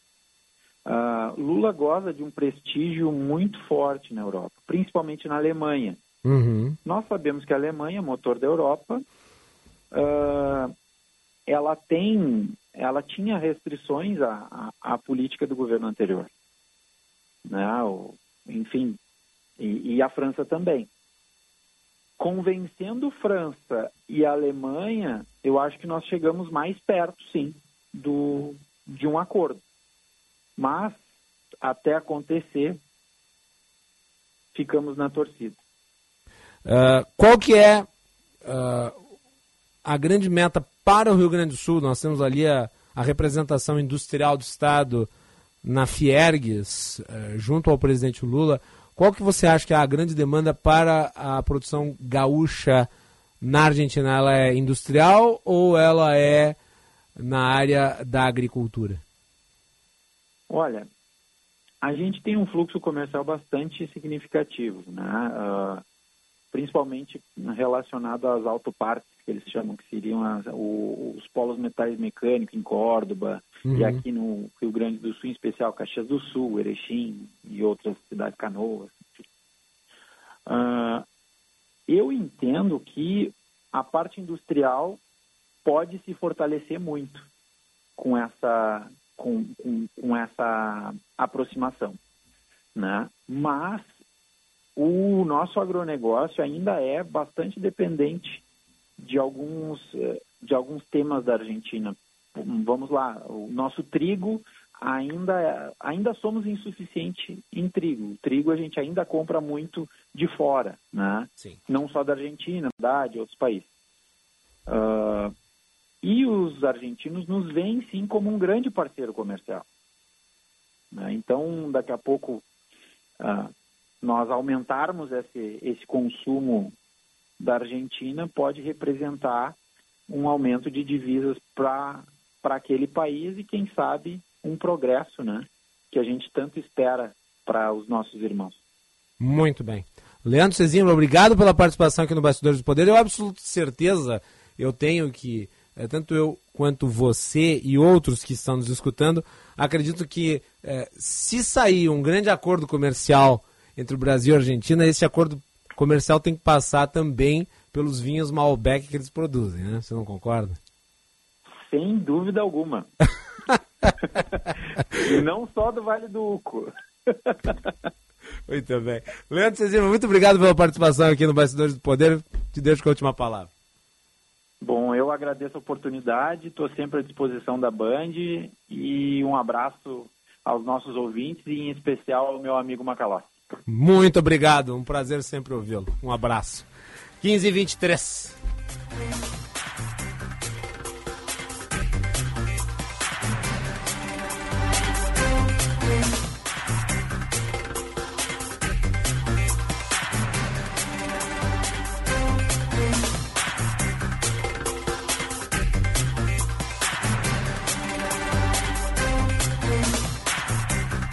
Vamos ao noticiário político aqui no Brasil. O ex-ministro Anderson Torres deve prestar um novo depoimento. Ele ficou em silêncio a primeira vez. Rafael Procópio de Brasília. O ex-secretário de Segurança do Distrito Federal e ex-ministro da Justiça Anderson Torres deve prestar novo depoimento à Polícia Federal nesta segunda-feira. No primeiro depoimento, na última quarta-feira, Torres ficou em silêncio. Por quase uma hora, ele seguiu a orientação dos advogados, que alegaram que a defesa não teve acesso aos autos do processo e não respondeu às perguntas da PF. Ele é investigado no inquérito que apura possível omissão de agentes públicos nos atos golpistas do dia 8 de janeiro. O ex-secretário viajou com a família para os Estados Unidos no dia 7 de janeiro, foi exonerado no dia 8, ainda durante os atos golpistas, teve a prisão decretada no dia 10 e foi preso de fato no dia 14 ao retornar ao Brasil. O colunista da Band News FM, o especialista em assuntos jurídicos Rodrigo Aidar, explica que o pedido de depoimento foi feito pela defesa do próprio ex-ministro e que um dos assuntos que devem ser abordados é a questão do celular pessoal de Torres, que ficou nos Estados Unidos. Entre outras coisas, vai ser perguntado o motivo de ele não ter trazido o aparelho de telefone celular dos Estados Unidos para o Brasil e também detalhes né, de, dos procedimentos. Quais foram as informações que eles tinham que justifique o tamanho da omissão e da negligência que acabaram culminando nas cenas lamentáveis que a gente assistiu no dia 8 de janeiro. Ele permaneceu em silêncio no último depoimento. Importante ressaltar: todo investigado tem o direito de permanecer em silêncio. Esse direito é reconhecido reconhecido pelo próprio Supremo Tribunal Federal e isso não pode, em hipótese alguma, ser admitido como confissão de culpa. O então número 2 da Segurança do Distrito Federal, Fernando de Souza Oliveira, também prestou depoimento à PF e afirmou que Torres viajou aos Estados Unidos sem deixar diretrizes específicas sobre a segurança da esplanada dos ministérios para o dia. Além dele, o ex-comandante-geral da Polícia Militar da capital do país, Fábio Augusto Vieira, está preso desde o último dia 10 pelo mesmo motivo em outra cela do local.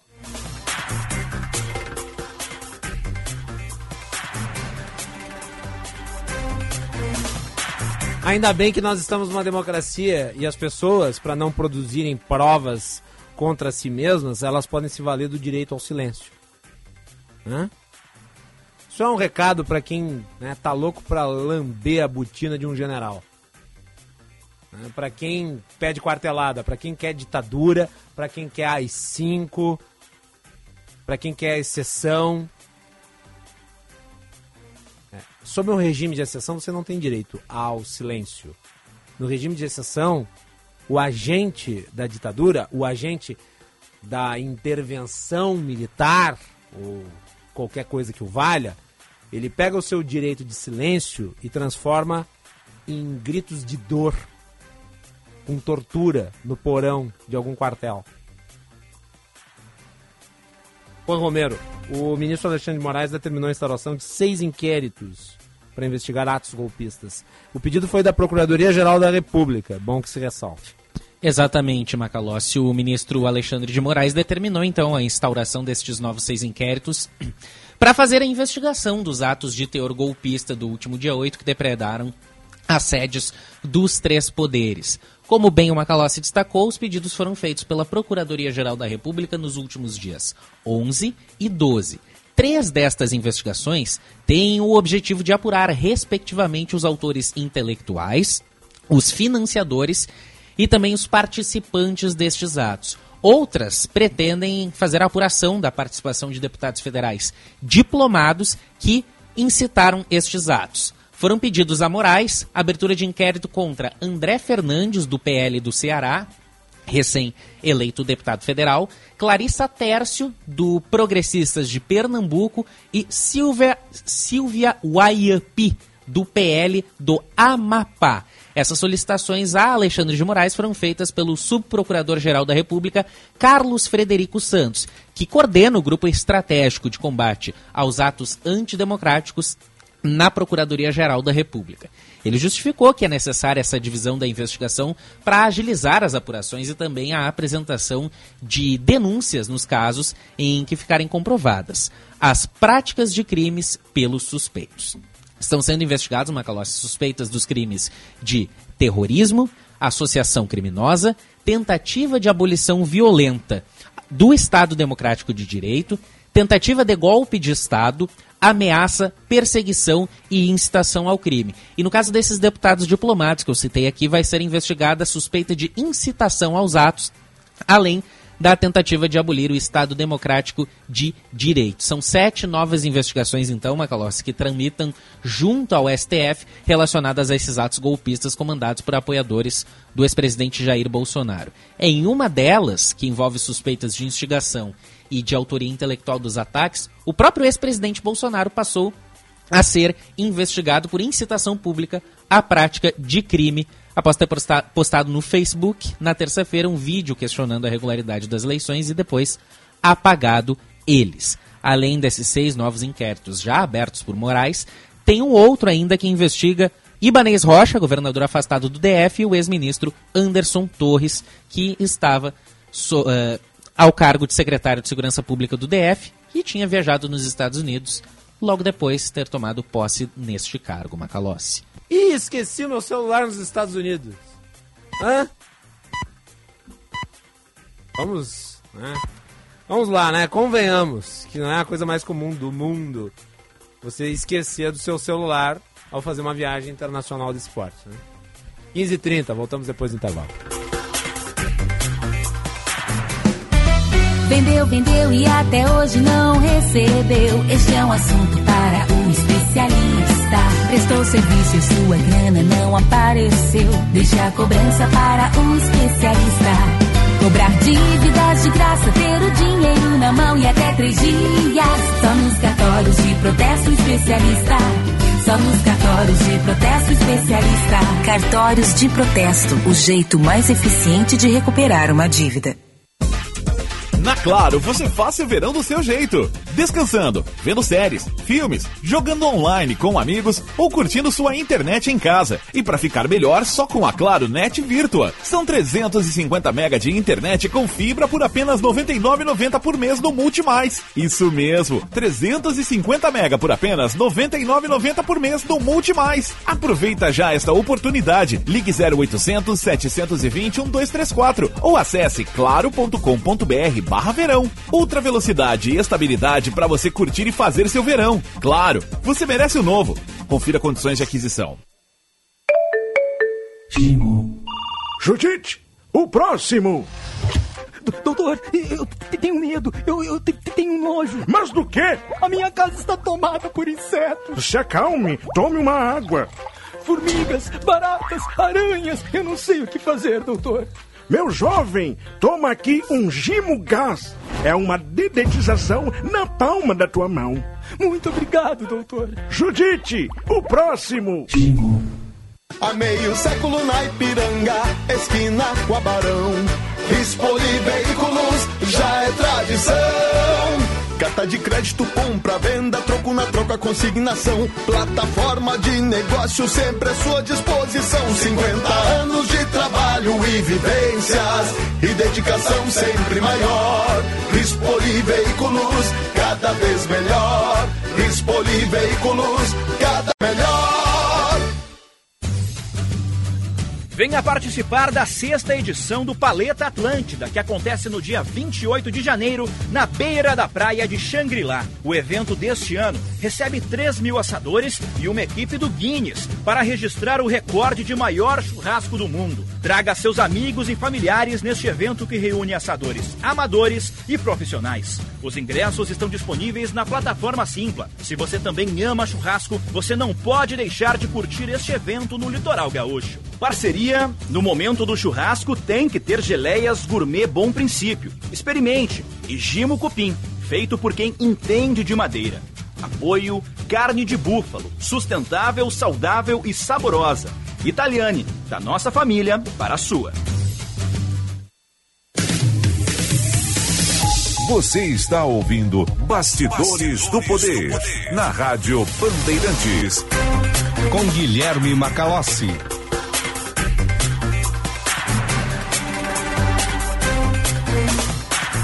15 horas 33 minutos. Temperatura em Porto Alegre 30 graus e 5 décimos. Este é o Bastidores do Poder. E a crise entre o presidente Lula e o comando do Exército, ela escalou no final de semana e acabou culminando com a demissão do general Júlio César de Arruda, do cargo de comandante da corporação. Nós tivemos uma série de desencontros entre o comando político do governo e o comando militar do exército. O general Arruda ele estava sendo visto com desconfiança pelo Palácio do Planalto. Informações dão conta de que ele discutiu na noite do dia 8 de janeiro com o ministro Flávio Dino, de que houve uma demora e pouca boa vontade em relação à prisão de integrantes do acampamento que promoveu o ato antidemocrático que gerou a destruição do dia 8. E também houve a recusa por parte do general Arruda de suspender a nomeação do ex uh, ex-colaborador direto de Bolsonaro, que ocupava ali um cargo acessório à presidência da República, para uma designação dentro da estrutura das Forças Armadas. Isso culminou, portanto, com o seu afastamento. O presidente Lula imediatamente anunciou a substituição o general Tomás Miguel Ribeiro Paiva, com o perfil do novo comandante do Exército. Exatamente, Macalossi. Tomás Miguel Ribeiro Paiva, que foi anunciado como novo comandante do Exército neste sábado por Lula, é general desde o dia 31 de julho de 2019, estava à frente do Comando Militar do Sudeste, participou das missões realizadas pelo Exército Brasileiro lá no Haiti e também nos complexos da Penha e do Alemão, no Rio de Janeiro, por conta do processo de pacificação, chamado assim, em 2012. E foi então anunciado neste sábado pelo presidente Lula. Antes de Paiva, o general Júlio César de Arruda, que era o comandante do Exército, que foi demitido então após os ataques às sedes dos três poderes. Paiva Macalossi, ele ficou. Tomás Paiva Macalossi ficou conhecido por um vídeo em que foi divulgado, na qual ele defende o respeito ao resultado das urnas e a democracia. Isso durante um discurso para a tropa do Comando Militar do Sudeste, no quartel-general do próprio comando. Discurso esse que durou cerca de 10 minutos, Macalossi. Muito bem, nós temos um trecho da fala do general Tomás Ribeiro Paiva. Eu vou reproduzir a partir aqui do computador. Então, ser militar é isso. É ser profissional, é respeitar a hierarquia e disciplina, é ser coeso, é ser íntegro, é ter espírito de corpo, é defender a pátria, é ser uma instituição de Estado, a política, a partidária, não interessa quem está no comando, a gente vai cumprir a missão do mesmo jeito. Isso é ser militar. Tá aí então a fala do general Tomás Ribeiro Paiva, designado agora como comandante do Exército. Nós vamos analisar o contexto dessa crise e da sua possível solução com o professor Eduardo Heleno, do Instituto de Estudos Estratégicos da Universidade Federal Fluminense. Professor Eduardo Heleno, vamos pacificar o Exército com essa mudança ou o clima ainda será de desconfiança pelos próximos meses? Boa tarde. Boa tarde, Guilherme. Boa tarde, ouvintes da Rádio Bandeirantes.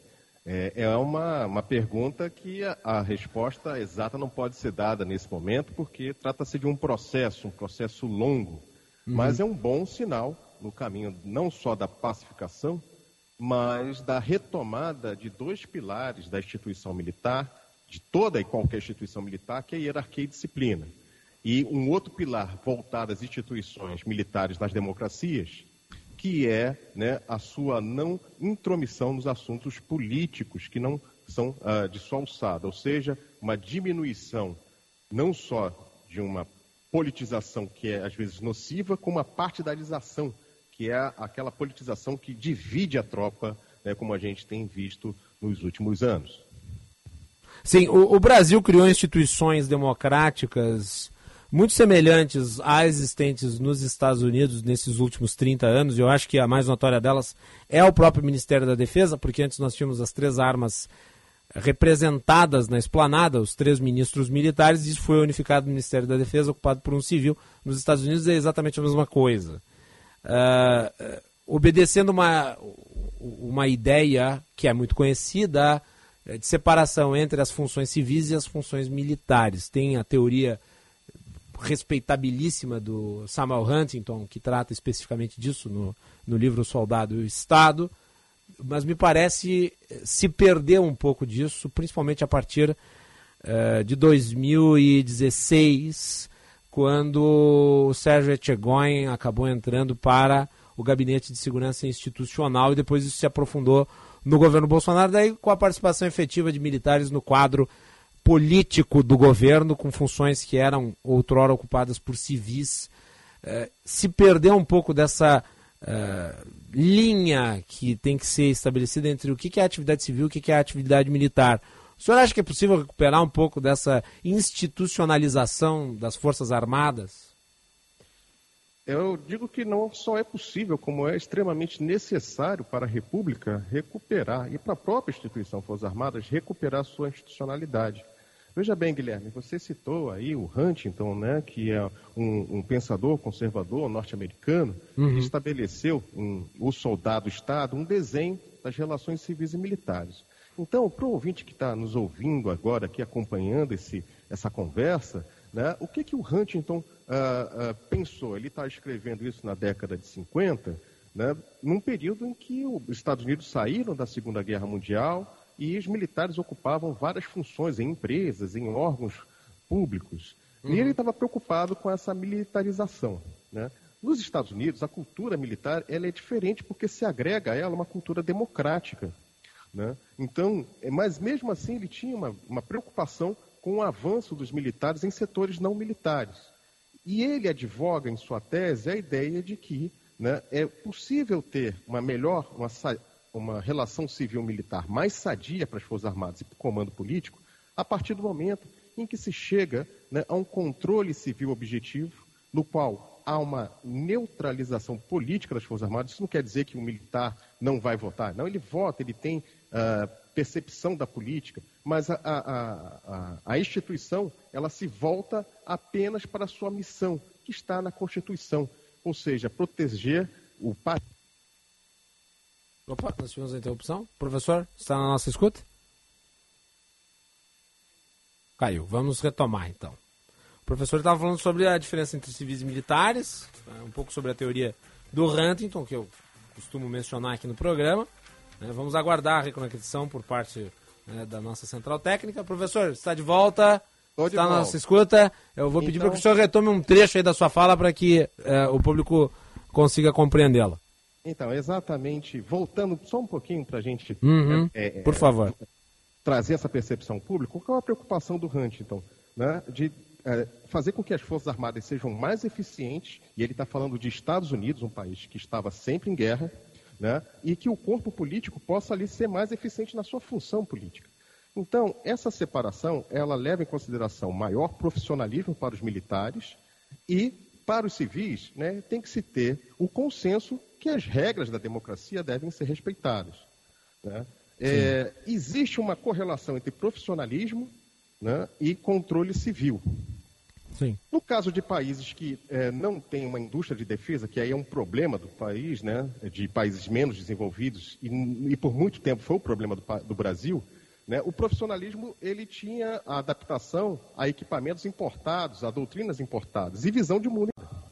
Eu acho que agora, né, o segundo aceno que o, que o atual presidente fez em relação à indústria de defesa, é muito positivo, porque o Brasil né, se ele quer se inserir como potência internacional, proteger o futuro né, das próximas gerações, ele tem que ter uma indústria de defesa.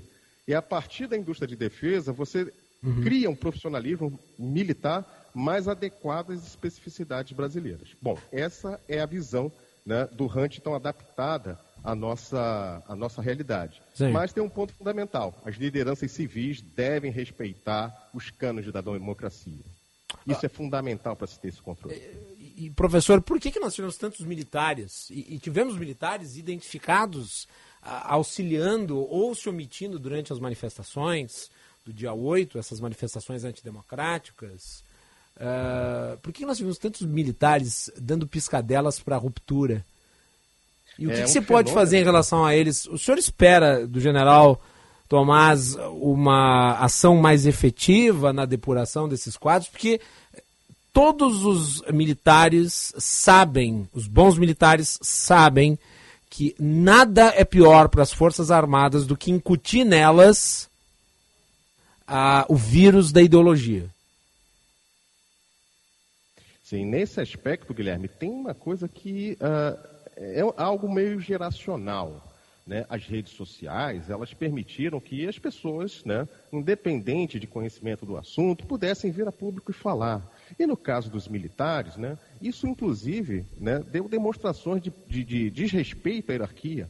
Então, às vezes você tem um oficial que, se, se, que coloca suas posições políticas nas redes sociais, mas não se atenta que uh, está, de certa maneira, vinculando as suas posições políticas ao espaço público. Uhum. E isso, de acordo com o Estatuto dos Militares, da sua versão de 1980, né, não é permitido.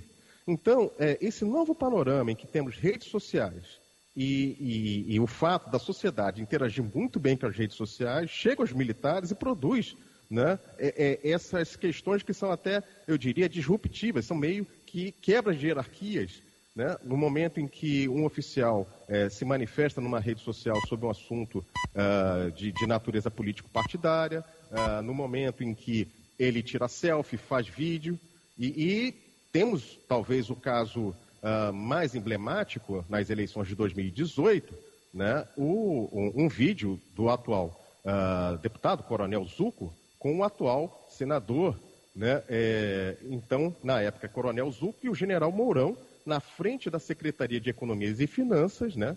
Os dois fardados, né? E o, e o Mourão fazendo um vídeo nas redes sociais de apoio ao Coronel Zuco. Isso, pelo regulamento, né, não seria permitido. Um militar não pode usar da farda, mesmo que ele esteja ali é, desligado para tratar de assuntos de campanha, ele não pode usar da farda, porque a farda ela representa uma instituição de Estado e não de um partido político. Então, há vários né? Isso é um sintoma de que é, algo que vai além dessa decisão e do caso mais recente de indisciplina, né, estão apontando. Né? Existe todo um processo de erosão da disciplina e que agora nós vemos seu clímax nessa tentativa de golpe né, em, no início de janeiro. Uh, nós tivemos uma participação cada vez maior das Forças Armadas nos quatro anos do governo Bolsonaro, um recorde de cargos que foram distribuídos a militares, inclusive num nível muito superior ao do período da ditadura. Uh, e nós tivemos um episódio que me parece teve uma sinalização muito grave do alto comando, um erro básico, uh, que acabou levando à tropa uma mensagem muito errada do general Eduardo Pazuello, da ativa, que participou de um ato de pré-campanha de Bolsonaro, em cima de um trio elétrico, e não lhe foi dada nenhuma punição, nem mesmo reprimenda. O senhor acha que isso teve um impacto muito grande nos demais integrantes das Forças Armadas subordinados à autoridade de um general e que se sentiram livres, então, para atuar politicamente ou expressar suas convicções políticas? É, isso é, é, difícil dimensionar esse impacto, mas houve, é um exemplo, né? Como se diz no meio militar, né, a palavra né, é, é convence e o, e o exemplo arrasta. Então, a partir do momento que acontece isso e não há uma punição a um general como o Pazuello, isso uhum. dá margem né, aos oficiais de menor patente de, de certa maneira, interagirem dessa forma. E aí tem uma, uma questão sobre o Pazuello que é interessante, né? Esse aumento dos militares na política. É, se a gente observar o regime militar, né, foram 21 anos de ditadura, mas em nenhum momento os generais que controlavam o país né, admitiram um militar para ser ministro da Saúde. Isso significa né, que, em que pese a nossa falência democrática, havia uma preocupação de uma política de Estado para a saúde. É nessa época, inclusive, que é criado o Plano Nacional de Imunização. Uhum. Bom, é, o Bolsonaro escolheu um caminho diferente. Né? Existe uma percepção em uma pequena parte da oficialidade que o dever cívico né, é capaz de suprir né, certa incapacidade administrativa. Os militares não são capazes de fazer tudo. Eles se creem assim porque são, têm que ser uh, adaptados a cumprir qualquer tipo de missão. Mas, num país desenvolvido como o Brasil, uma das maiores economias do mundo, o maior país do hemisfério sul, né, isso não quer dizer que um militar que passou 10, 15 anos se preparando para a, a guerra, que é a sua expertise, né, vá ser capaz de controlar uma logística extremamente complexa né, e que demandava um grau de atenção e de política pública voltada à, à percepção do grau do, da, da Covid e de uma mobilização por vacina. Sim. Então, é, é, foi um desastre nesse sentido. Né? Professor, eu tenho mais duas perguntas, nós temos aqui no limite do tempo. A, a minha penúltima pergunta é a seguinte. É, o, o, governo Lula investiu pesadamente na estruturação das Forças Armadas. Talvez tenha sido o governo da redemocratização que mais fez investimentos nas Forças Armadas. A que se deve, na sua avaliação, a indisposição de muitos militares com Lula? Na verdade, existe uma. Uh, eu vejo essa reação dos militares. Né? Se a gente estudar todos os militares nos exércitos que, de democracias consolidadas, eles tendem a ser conservadores. Só que no caso brasileiro, né, há uma, uma, camada que tende a ser, além de conservadora, mudar um pouco para uma camada mais reacionária. E a reacionária é o quê? É o reacionário à esquerda. Porque dentro do exército brasileiro, o grande mito do inimigo é o inimigo comunista. Então, o Brasil, né, ele tem na sua formação do século XX um exército que não é voltado para o inimigo externo, é voltado para o inimigo imaginado, uma ideologia que pode ser qualquer um. E como foi na época da repressão, qualquer um uma lei de segurança nacional extremamente elástica. Eu acho que deve se mudar a percepção, né? mas isso é um, um outro, isso não vai responder o que eu gostaria de responder para você. Então eu queria salientar que essa reação tem a ver com esse anticomunismo, mas também tem a ver com o fato de que os militares, muitos deles votaram no Lula, mas vindo com uma concessão, né? porque eram conservadores. Lula é, criou vários projetos dentro de uma estratégia nacional pensada e articulada com civis e militares, que foi uma novidade. Mas o que, que nós temos depois? Né? A continuidade do governo é, com o PT, com a Dilma, e aí começa uma reação. Essa reação é por quanto tempo o governo do PT vai continuar no poder. Em 2013, nós temos outro tipo de reação contra o próprio sistema político. E isso dá né, a, a abertura para que grupos mais à direita e mais ainda à extrema-direita né, comecem a conversar com setores militares e o Bolsonaro e a sua geração né, vai ser, uh, um, um, de certa maneira, um catalisador dessa, de, dessa movimentação mais à extrema-direita. Então, é, por mais que, por exemplo, Huntington, bem citado aqui no início da entrevista, fale da profissionalização, há de se ter, né, dentro dos grupos sociais, né, o, o convívio né, e o respeito à democracia. E a partir da década de 2010, nós temos vários sinais de que esse respeito começa a ser esgarçado. Né? Quando se tem um Congresso que aplaude a moção de Bolsonaro em relação ao coronel Ustra, tem alguma coisa que está muito errada. A regra democrática está começando a ser desrespeitada. Professor, última pergunta, nós temos muito pouco tempo, mas eu gostaria da sua resposta a respeito. Lula decidiu pela demissão do general Arruda por conta própria. E o José Múcio, que é o ministro da Defesa, ficou ali ao sabor do vento eh, e teve que assimilar a decisão do presidente. Ou seja, ele ficou sobrando. Você acha que o José Múcio deveria se demitir do cargo, pedir para sair? Eu creio que o Múcio pode ter um papel muito importante. É um político de confiança do atual presidente, o presidente Lula. Uh, é um político que transita pela direita e que tem um, um, conhecimento muito bom, já que foi ministro do Tribunal de Contas. Esse conhecimento jurídico ele é importante porque estamos no momento em que muitos militares né, terão que ser enquadrados no Estatuto dos Militares, no regulamento disciplinar e, em alguns casos, aqueles que participaram né, dos eventos de janeiro, inclusive na Lei de Segurança Nacional. Então, é necessário ter alguém que tenha esse conhecimento, que também tenha uma capacidade política para ir começar separando o joio do trigo para preservar a instituição. Veja bem, ouvinte, eu não estou falando que se alguém votou no Bolsonaro ou no Lula, se está certo ou está errado. Cada um tem o seu direito de votar em quem quiser. Mas o que a gente viu né, na, na, nas eleições foi a instrumentalização de pessoas né, com, o, com o objetivo de criar um Capitólio que são um golpe de Estado com apoio das Forças Armadas. Isso é um absurdo. Né? Então, isso tem que ser punido né, e, de, de, certa maneira, preservar a instituição. Né? Isso acabou maculando uma instituição que tem, tem um grau de credibilidade muito alto e acaba maculando também a carreira de oficiais que são legalistas, né, que, a despeito das suas orientações políticas, né, mantêm o seu dever de, de defender a sociedade, independente de quem é o chefe de Estado. Então, isso tem que trazer de volta uma normalidade. É necessário. Né? Muito bem. Professor Eduardo Heleno, do Instituto de Estudos Estratégicos da Universidade Federal Fluminense, obrigado pela participação aqui no Bastidores do Poder e continuaremos em contato. Um abraço, Guilherme, um abraço aos ouvintes. Estão todos uma boa tarde. Para o senhor também uma boa semana. 15 horas e 54 minutos. Vamos com, com a informação do trânsito, Juliana Bruni. Trânsito. Descubra sua jornada na Unicinos. São mais de 70 cursos com até 30% de desconto no semestre. Acesse o site, confira as condições e garanta sua inscrição. Boa tarde, Macalossi, a todos Boa os tarde. ouvintes do Bastidores do Poder. Estou chegando então com atualizações do trânsito. Atenção, porque teve queda de moto agora há pouco na Avenida Teresópolis, próximo a Aparício Borges, no sentido centro. Os agentes da PTC já estão no local. E na RS 122, em Bom Princípio, ainda tem bloqueio total para quem deixa a serra em direção à capital. Porque mais cedo houve um acidente envolvendo uma carreta bitrem que fez um L na pista. Ainda não tem previsão de retirada desse caminhão, viu? Na Unicinos, você escolhe entre mais de 70 cursos de graduação e tem financiamento com metade dos juros pagos pela universidade. Confira as informações no site e inscreva-se. Volto contigo, Macalossi. Obrigado, Juliana, e voltamos. Conheça o curso de Direito da ESBM, com conteúdo voltado ao ingresso nas carreiras militares. Eu vou voltar só para dar boa tarde. Você a ingressar numa das principais carreiras jurídicas do Estado.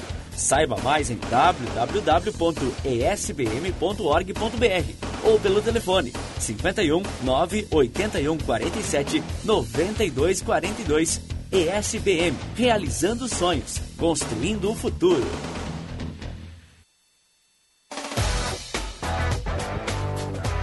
Para quem passa na Sinoscar, clima e condições perfeitas para sair de Chevrolet novo. Tracker com parcelas a partir de 990 e Onix com parcelas a partir de 790. Você ainda encontra Equinox, S10 e Trailblazer. A pronta entrega. Sinoscar, compromisso com você. Juntos salvamos vidas.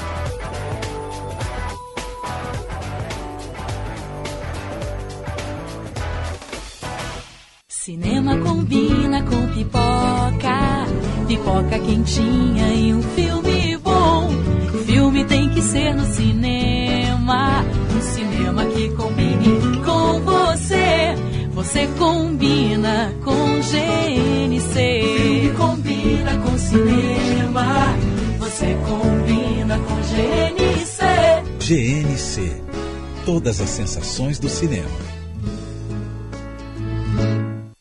Atenção sócio do Senge. Fortaleça seu sindicato quitando a contribuição social 2023. Conheça e aproveite as novas opções de parcelamento, cartão de crédito, débito em conta e desconto em folha. Os valores estão congelados desde janeiro de 2022 e a quitação no mês de janeiro quita débitos anteriores e você ainda concorre a ingressos com acompanhante no Porto Verão Alegre. Condições também válidas para novas associações. Mais informações no portal senge.org.br. Sindicato dos Engenheiros. Nosso maior projeto é você. Atenção, fique atento. Beba água pura, muita água, livre de vírus e bactérias. Água sem cheiro, sem gosto, com importantes sais minerais, ideal para a sua saúde e de sua família. Purificadores e mineralizadores de água natural, gelada e alcalina, com ou sem ozônio é na WaterSul. Ligue o WaterSul 3231 4567. WaterSul. Atenção total ao cliente 3231 4567. Visite o nosso site www.watersul.com.br. Não perca a chance de comprar o seu novo SUVW Volkswagen. Faça as contas. Na Unidos tem T-Cross Comfortline com super valorização do seu usado na troca. O bônus é de 5 mil reais. Para o Taos, o bônus é de 6 mil. E tudo, tudo com taxa zero. O melhor negócio é aqui. É começar o ano com um Volkswagen Zero. Unidos, a casa da Volks. Na Ipiranga, pertinho da PUC. Mais que SUV, SUVW. Juntos salvamos vidas. Volkswagen. É isso. E voltamos para dar um beijo a todos e desejar uma boa semana. Fiquem com atualidades esportivas, segunda edição. Você ouviu Bastidores, do, Poder, na Rádio Bandeirantes. Com Guilherme Macalossi.